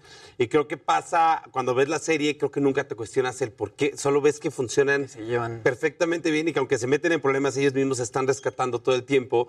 Y, y sí pasa un poquito el decir, yo quiero un grupo de amigos así. O sea, sí están bien babosos. Pero sí quiero un grupo de amigos así, porque yo tengo amigos que están bien babosos, pero no se quieren tanto. Entonces, como Claro, que genera eso y está bien bonito el, el que nunca destaca a nadie más y que a la hora de estar en el set nunca era ver cómo brillo o cómo hago yo más risas, era ver cómo te ayudo a brillar a ti, que te toca en este momento y luego todos me ayudan a mí cuando es mi escena y eso funcionó muy bien y creo que por eso la química está tan chida en el elenco y creo que eso se ve a cámara. Qué padre. Y aparte tú, bueno, ¿cómo pasas de ser este Nini de oro, este, pero aparte ahí el hijo de Aurelio Casillas? Sí, fue, fue padrísimo. Eso sí, la verdad, eh, así como ahorita les dije que toda esta pandemia de repente rechacé eh, varios proyectos porque no era lo que quería. Justo antes de Ninis ya venía mucho tiempo haciendo narcos, villanos, asesinos. Me encanta el drama. Te ves mal. Matando y muriéndome porque me muero en todo. Tengo maestría en morirme. Pero Ya sabes cómo caer. Ah, ya, ya. Cuando yo me muera en la vida real va a ser espectacular. O sea, si alguien dice que me morí y estuvo aburrido, no fui yo. O sea, no. Yo ya tengo ahí. Pero ya llegó un momento en que sí dije, pues veo que me siguen desde niños de 12 años, ¿no? Hasta señoras, señores, hombres, mujeres, lo que sea, pero todo lo que hago es mucha violencia y como que ya estaba en búsqueda de limpiar un poquito como este karma y de Sí, también hasta para ti, ¿no? desencasillarme un poquito. Era como, claro. está bien chido, me gusta, lo disfruto, pero me gusta actuar. Sí, soy de esos pocos actores que están aquí porque me gusta genuinamente actuar y hacer cosas nuevas. Entonces ya estaba en un proceso de buscar algo diferente. Entonces llegan ninis que me dicen, ¿es comedia? Órale, le entro. Y me dicen, ¿y es un sitcom?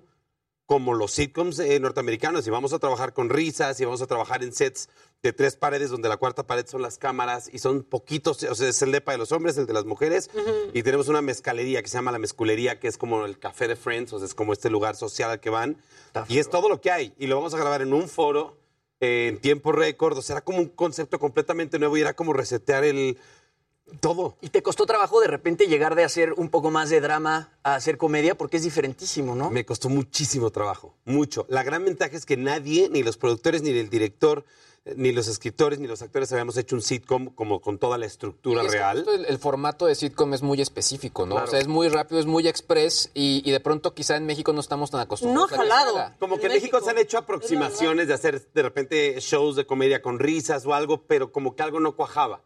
Y entonces, justo aquí, como fue un mes de trabajo de mesa todos los días, estar juntando todo el equipo, productores, escritores, director y actores, todos los días para, para entenderlo. Y justamente nos ponían, por ejemplo, escenas de Friends y dividían el audio y le quitaban las risas y veíamos que los actores hacían unas pausas rarísimas.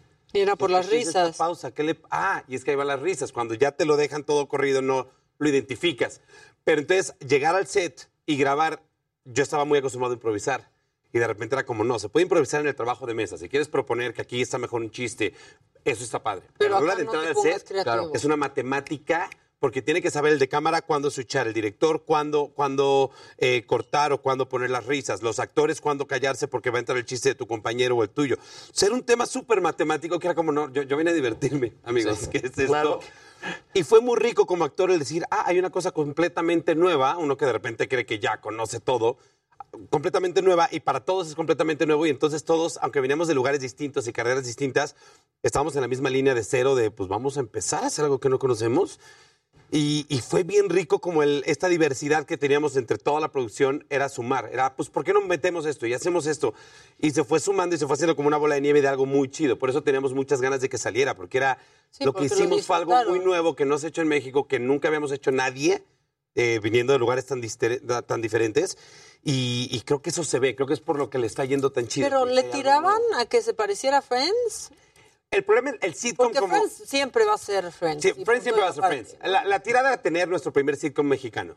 Punto. O sea, tener, así como, o sea, es como, no sé, eh, How I Met Your Mother, yo creo que nunca le quiso tirar a Friends. Quiso copiar el formato eh, sitcom y hacer algo como hacia otro tipo de público. Aquí es lo que estamos haciendo, tomar el sitcom, que evidentemente al ser un sitcom de amigos en un depa va a haber demasiadas similitudes con Friends, que aparte es un honor cada que alguien de repente...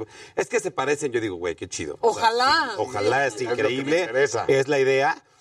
Que estuviéramos al final en HBO Max, que es justamente la casa donde está Friends, Two and a Half Men. Bueno, ya voy a dejar de decir siempre la línea de los sitcoms. Pero estar en la casa de los sitcoms más importantes, eh, que es nuestra plataforma, pues habla de cierto control de calidad, porque HBO es, yo creo, de las plataformas o la plataforma de streaming más específica en cuanto a la calidad de su contenido. Entonces, eh, la tirada no era ser como un Friends mexicano, pero era sí tener por primera vez un sitcom que pueda competir con cualquier sitcom de cualquier otro lugar, pero que sí el contenido sea algo nuestro, algo que nos podamos identificar y que nos haga sentir orgullosos. Y, creo que se logra. De repente, y ahora que lo he estado viendo, obviamente lo he visto ya varias veces, pero lo veo con mi hermano o con mi mamá o con amigos, y de repente ver cómo cada quien va agarrando distintos chistes o va diciendo, ah, mira lo que está en la pantalla. Está bien padre decir, se cubrió un poquito de todo porque no es para jóvenes. Hay chistes para gente de 60 para arriba, hay gente para, hay chistes para gente muy centennial o muy millennial. Y entonces está bien padre que cada quien va agarrando de repente, o sea, un día la vi con mi mamá, mi hermano y una tía. Agarraron ciertas cosas. Mamá le explicaba el chiste a mi hermano y mi hermano le explicaba otro chiste a mi mamá y yo, güey, eso está bien chido. Claro. Y está bien chido que se genere como diálogo a partir de que le estás viendo y, que no sentarte a reír. Es hacer un trabajo que sí estás disfrutando ver. Sí. No como actor, porque, Sí, porque la verdad no siempre verse como- ven No, que es bien difícil, es bien difícil. Difícil o a veces no te gusta ni siquiera el proyecto y unos los haces porque pues te pagan. Porque hay que comer y porque Claro. pues, es nuestra chamba. Y este sí, o sea, y aparte he platicado con cada uno de mis compañeros, todos están muy orgullosos, todos están muy contentos con el resultado.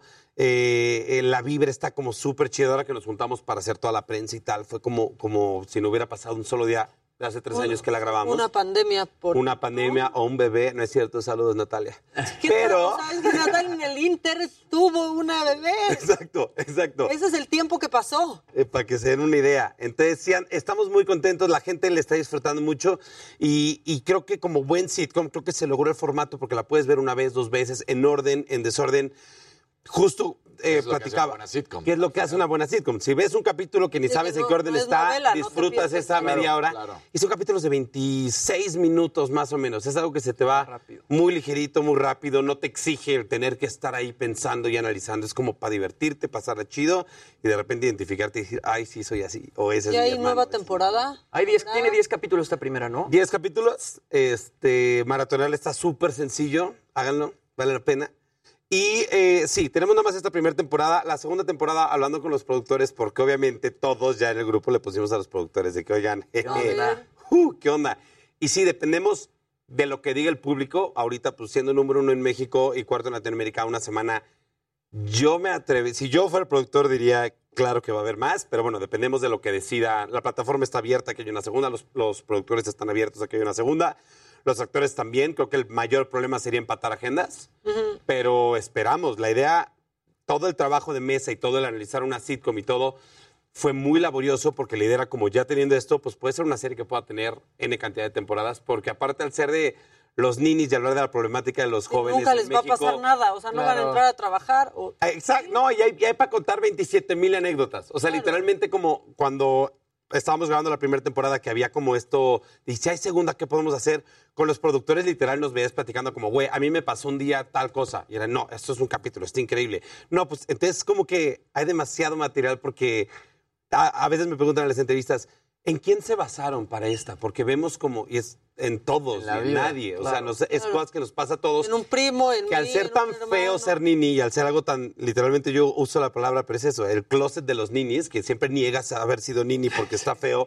La serie es como salta del closet, todos somos ninis en algún momento y, y a todos nos ha pasado y entonces eso es lo que hace que te identifiques, que aunque lo ocultemos, por dentro es como, sí he sido ese Y persona. al final también sí con el estaba ahí". confinamiento y todo este rollo se aderezaron las anécdotas. O sea, van a tener mucho material y mucha clase de Muchi- recordar. muchísimo. Hay muchas series que ahorita están en su segunda o tercera temporada y ya la pandemia es parte de la temporada. Claro. Ya la incluyeron porque, claro, al principio, como iba a ser poquito tiempo, todos estábamos como. En la ficción hay que negar que esto existió. Ahorita es como, a ver, es parte de nuestra vida.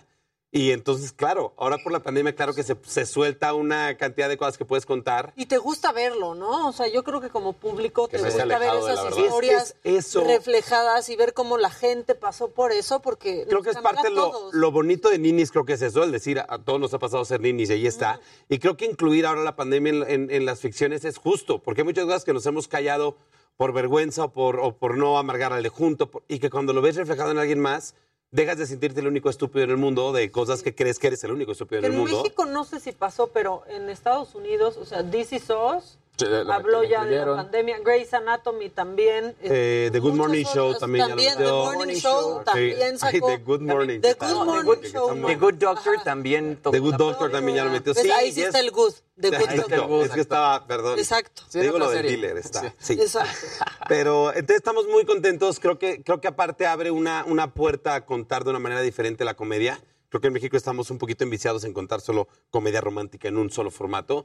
Y creo que si eh, Nini sigue siendo el éxito que es, pues abre la puerta a decir, podemos hacer X cantidad de sitcoms, hablando de X cantidad de temas, y entonces abrir una puerta nueva a crear contenido de una manera Sí, la diferente. cosa es que se animen, ¿no? Exacto. Los productores y que quieran pero el- arriesgar. Eso es lo padre, que nuestros, nuestros productores eh, se arriesgaron y si esto es un éxito, pues ya es como decirles a los demás, sí se puede, no es una apuesta ciega. Si es como, ya lo hicimos unos y nos está yendo muy bien, vénganse y generemos por acá otro tipo de contenido que creo que siempre es padre, algo que te refresque y te renueve, en vez de estar como de repente enviciados en lo mismo. Sí, y entender al público de México, ¿no? También, porque de pronto tratando de copiar este conceptos o formatos, este, pues ahí se quedan, ¿no? Claro. o sea, Justo. por ejemplo, los late night shows Sí, en sea, México la tienen que entender, no le gustan a la gente, no, funcionan. Claro, porque no hemos agarrado el, turnos, el, qué, es, qué es lo que nos puede hacer que nos identifiquemos y que lo sintamos nuestro. Sí. Siempre es raro.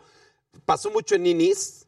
eh, la única queja o cuando me escriben es que esto no me gusta, eh, se refieren a las risas. Sí, es hemos lo hablado, que te decía, las porque son incómodas, porque aparte hemos tenido varios shows que han intentado incluir las risas, pero al no quedar, porque las risas se enciman con el texto del actor, con tú como público quererte reír, y entonces ya no entendiste y terminas más estresado que divertido.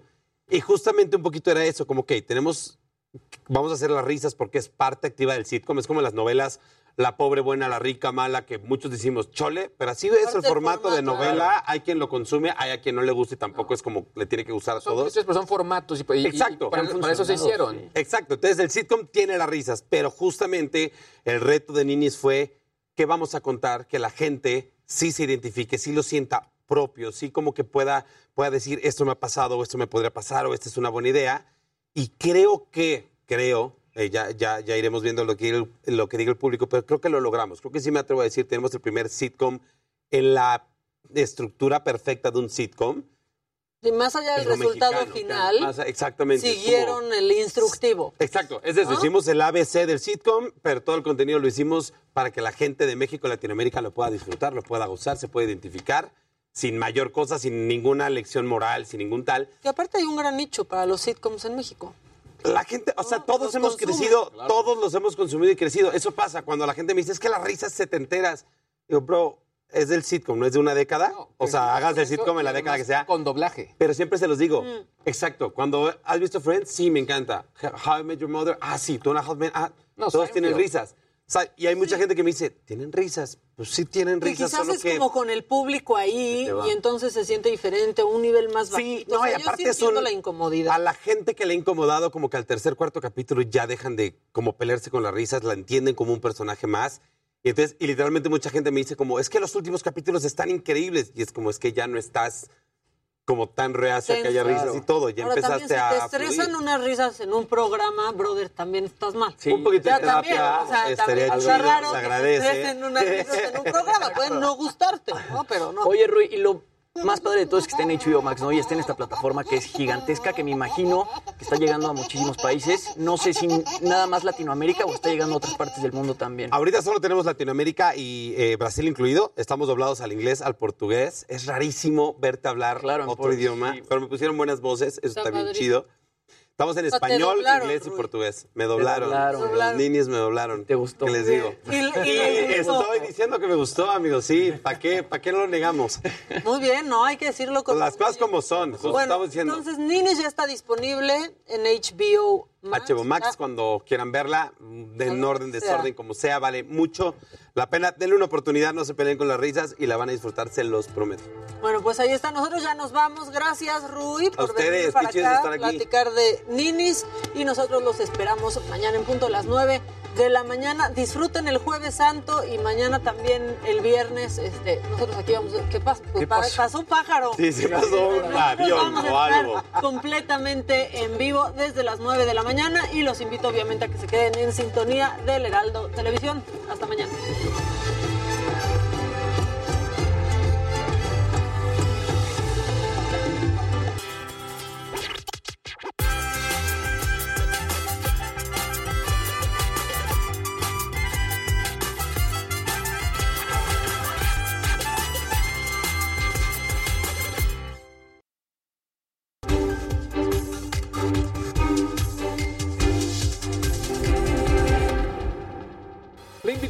Invita a su servidor Javier Solórzano a que todas las noches en Heraldo Televisión esté con nosotros entre las 21 horas y las 22 horas del centro en referente.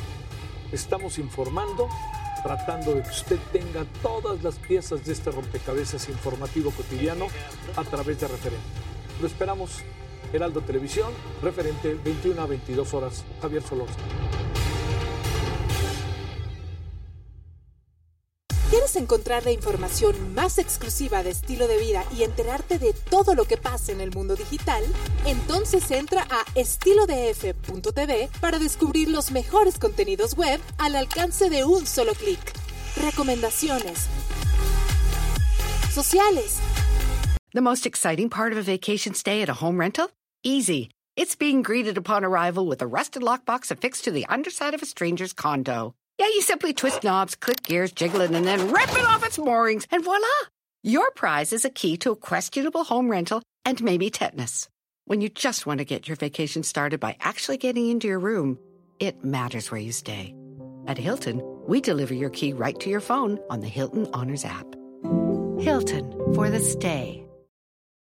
Con Verizon, mantenerte conectado con tus seres queridos es más fácil de lo que crees. Obtén llamadas a Latinoamérica por nuestra cuenta con Globo Choice por tres años con una línea nueva en ciertos planes al Nemer. Después, solo 10 dólares al mes. Elige entre 17 países de Latinoamérica como la República Dominicana, Colombia y Cuba. Visita tu tienda Verizon hoy. Escoge uno de 17 países de Latinoamérica y agrega el plan Globo Choice elegido en un plazo de 30 días tras la activación. El crédito de 10 dólares al mes se aplica por 36 meses. Se aplica en términos adicionales. Se incluye hasta 5 horas al mes al país elegido. Se aplican cargos por exceso de uso.